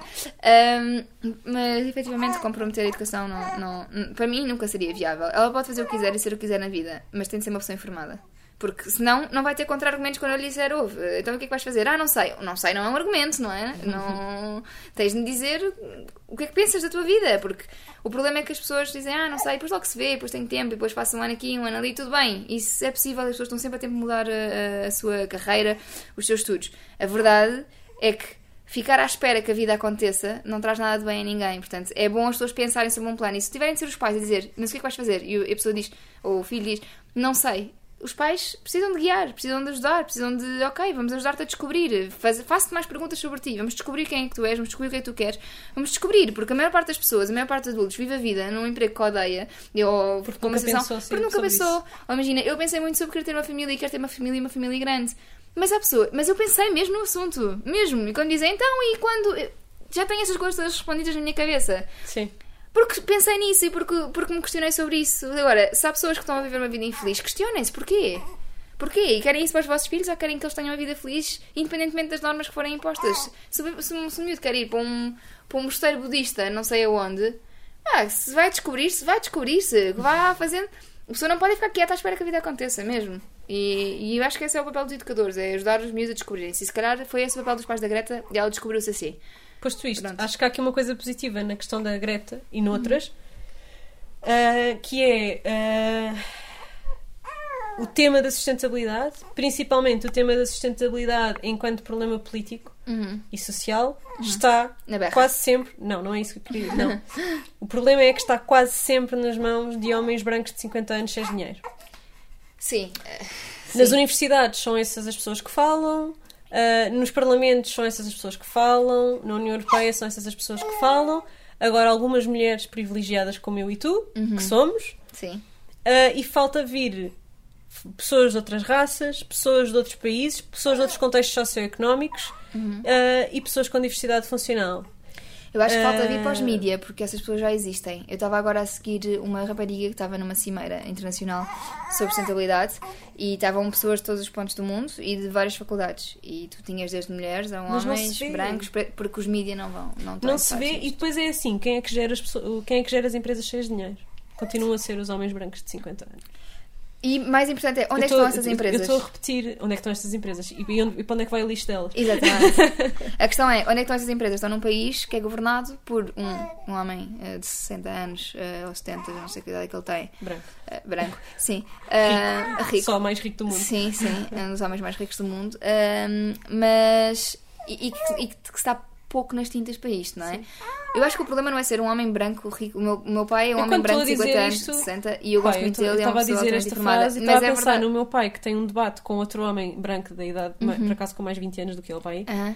Ah, e eles estavam a discutir o tema do racismo. E quando eu soube que o tema do, do debate ia ser racismo, mandei-lhe mensagem a dizer: Adoro que dois homens brancos estejam a discutir o racismo na rádio. Sim, e ele depois, ele depois disse isso durante o debate. sim, Tipo, sim, sim, sim. Pá, sim. isto é muito fácil para nós os dois estarmos aqui a falar. Nunca É nenhum de nós sofreu com isto. É verdade, efetivamente é preciso mais pessoas para o diálogo. Agora, eu não acho que as pessoas, só porque se- fazem parte deste, desta categoria, deixem de poder ter uma opinião. Não, claro que não, nem isso que eu Mas, não, efetivamente- dizer isso, sim. dizer efetivamente isso. acho que falta, falta vir mais gente para o diálogo e falta trazer mais pessoas para o diálogo porque todos, a ideia é, todos temos direito a ter um diálogo informado. Todos, informado. Eu repito informado porque eu odeio falar com pessoas que não fazem ideia do que estão a falar, só querem criticar. Mas, mas também me serve muito, serve muito falar com esse tipo de pessoas porque também percebo que se calhar a informação não chega às pessoas. Sim, quer dizer que tens mais trabalho para fazer. Exatamente. E é bom, porque isso é bom também. Significa, eh, dá-me dá para me avaliar a mim própria e ao meu trabalho. Mas é preciso a perceber onde estão as pessoas que estão, que estão a, falar, a falar sobre isto, o que é que precisa de mudar, quem são as pessoas que podem trazer alguma coisa para a mesa. Porque geralmente, porquê é que falam os homens eh, ricos, brancos e de 50 anos e geralmente com pouco cabelo? Porque eles estão à frente das empresas. Logo são pessoas com muito poder. Daqui a 20 anos, eu acredito que quem vai estar à frente das empresas não vão ser homens brancos ricos de 60 anos, o que seja.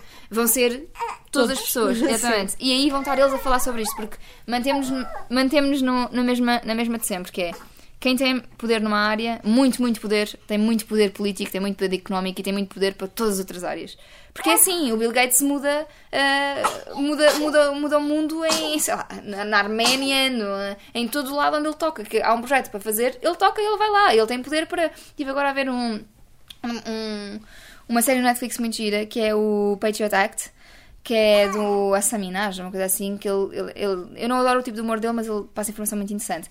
Em que o, o Bill Gates queria promover o ensino privado num, num estado de onde ele é, que eu já não sei qual é que era, e houve um tribunal a dizer que não, houve não sei quem a dizer que não, e ele conseguiu levar a dele avante. Porquê? Porque ele tem muito dinheiro. Pronto. Não é. O Bill Gates não está uma comissão cada vez que diz o nome dele em público, pois não? É, pois não, não, mas eu gosto muito dele, sinceramente. mas. Só para as pessoas saberem. Sim, é que eu gosto Hashtag muito pub. Pá, eu gosto imenso dele. Mas, mas pronto, efetivamente, todas as pessoas podem ser. eh, Até o Bill Gates pode ser acusado de ter demasiado poder. Todas as pessoas. E era sobre isso o episódio do, do Patriot Act e acho que vale muito a pena ver. Porque efetivamente é sobre onde é que está o poder e se é criticável o poder. Era sobre milionários o, o episódio, na realidade. Mas eu não concordo com muitas das posições que ele disse, mas achei muito interessante o, o episódio em si. Lá está lá, porque não é igual à nossa opinião, não quer dizer que não tenha valor e que não possa ser exatamente, enriquecer de alguma exatamente, maneira. Exatamente. Ele acha que as riquezas devem ser altamente taxadas e, e devem ser divididas. E eu não acho, porque acho que uma riqueza, quando é muito dividida, perde o valor. Por exemplo, quando tu tens uma herança, são cinco filhos, imagina, como eu vou ter, espero eu, Ah, e tens uma casa, ou tens um terreno, imagina tens um terreno de 5 hectares. Um terreno de 5 hectares tu consegues plantar lá muita coisa e ganhar economias de escala e empregar muita gente. Se dividis por 5, dás um hectare a cada um. Um terreno de um hectare já não tem valor, percebes? Portanto, há aqui, há aqui estas questões para mim que economicamente são muito difíceis de. Claro que os ricos têm de pagar impostos como os pobres pagam impostos, ou melhor, na proporção, não é? Não, não é, não é essa a questão. Mas a questão de taxar riquezas por ser uma riqueza, para mim, não faz sentido nenhum. Tens de taxar o trabalho. As pessoas. Podíamos fazer todo um episódio só sobre isto. Pois podíamos. não, te- se podíamos mesmo, mas, mas pronto. Podíamos falar, nós podíamos falar, nós podíamos criar um podcast, as duas, só para falar sobre estes temas, porque efetivamente Fica a ideia. Fica a ideia.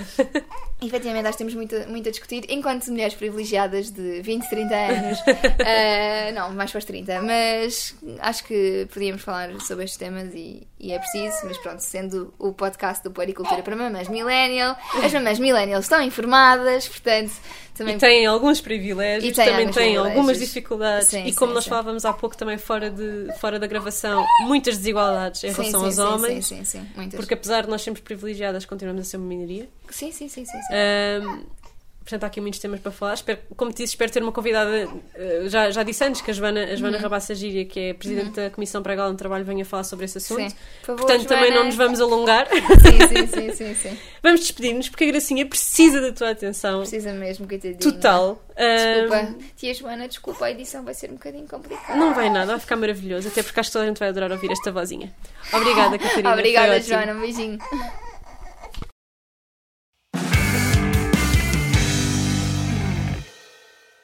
Muito obrigada por estares desse lado. Se gostaste desta conversa, não te esqueças de subscrever o Puericultura, um podcast para mamães millennial. Podes encontrar todos os episódios nas plataformas onde costumas ouvir podcasts, Spotify, SoundCloud, Apple Podcasts, entre outras. Não te esqueças de deixar críticas e comentários na tua app favorita e de partilhar este episódio nas redes sociais. Só assim conseguiremos chegar a mais pessoas. Encontramos-nos todos os dias no Instagram, Joana Guerra Tadeu, e aqui na próxima semana. Até já!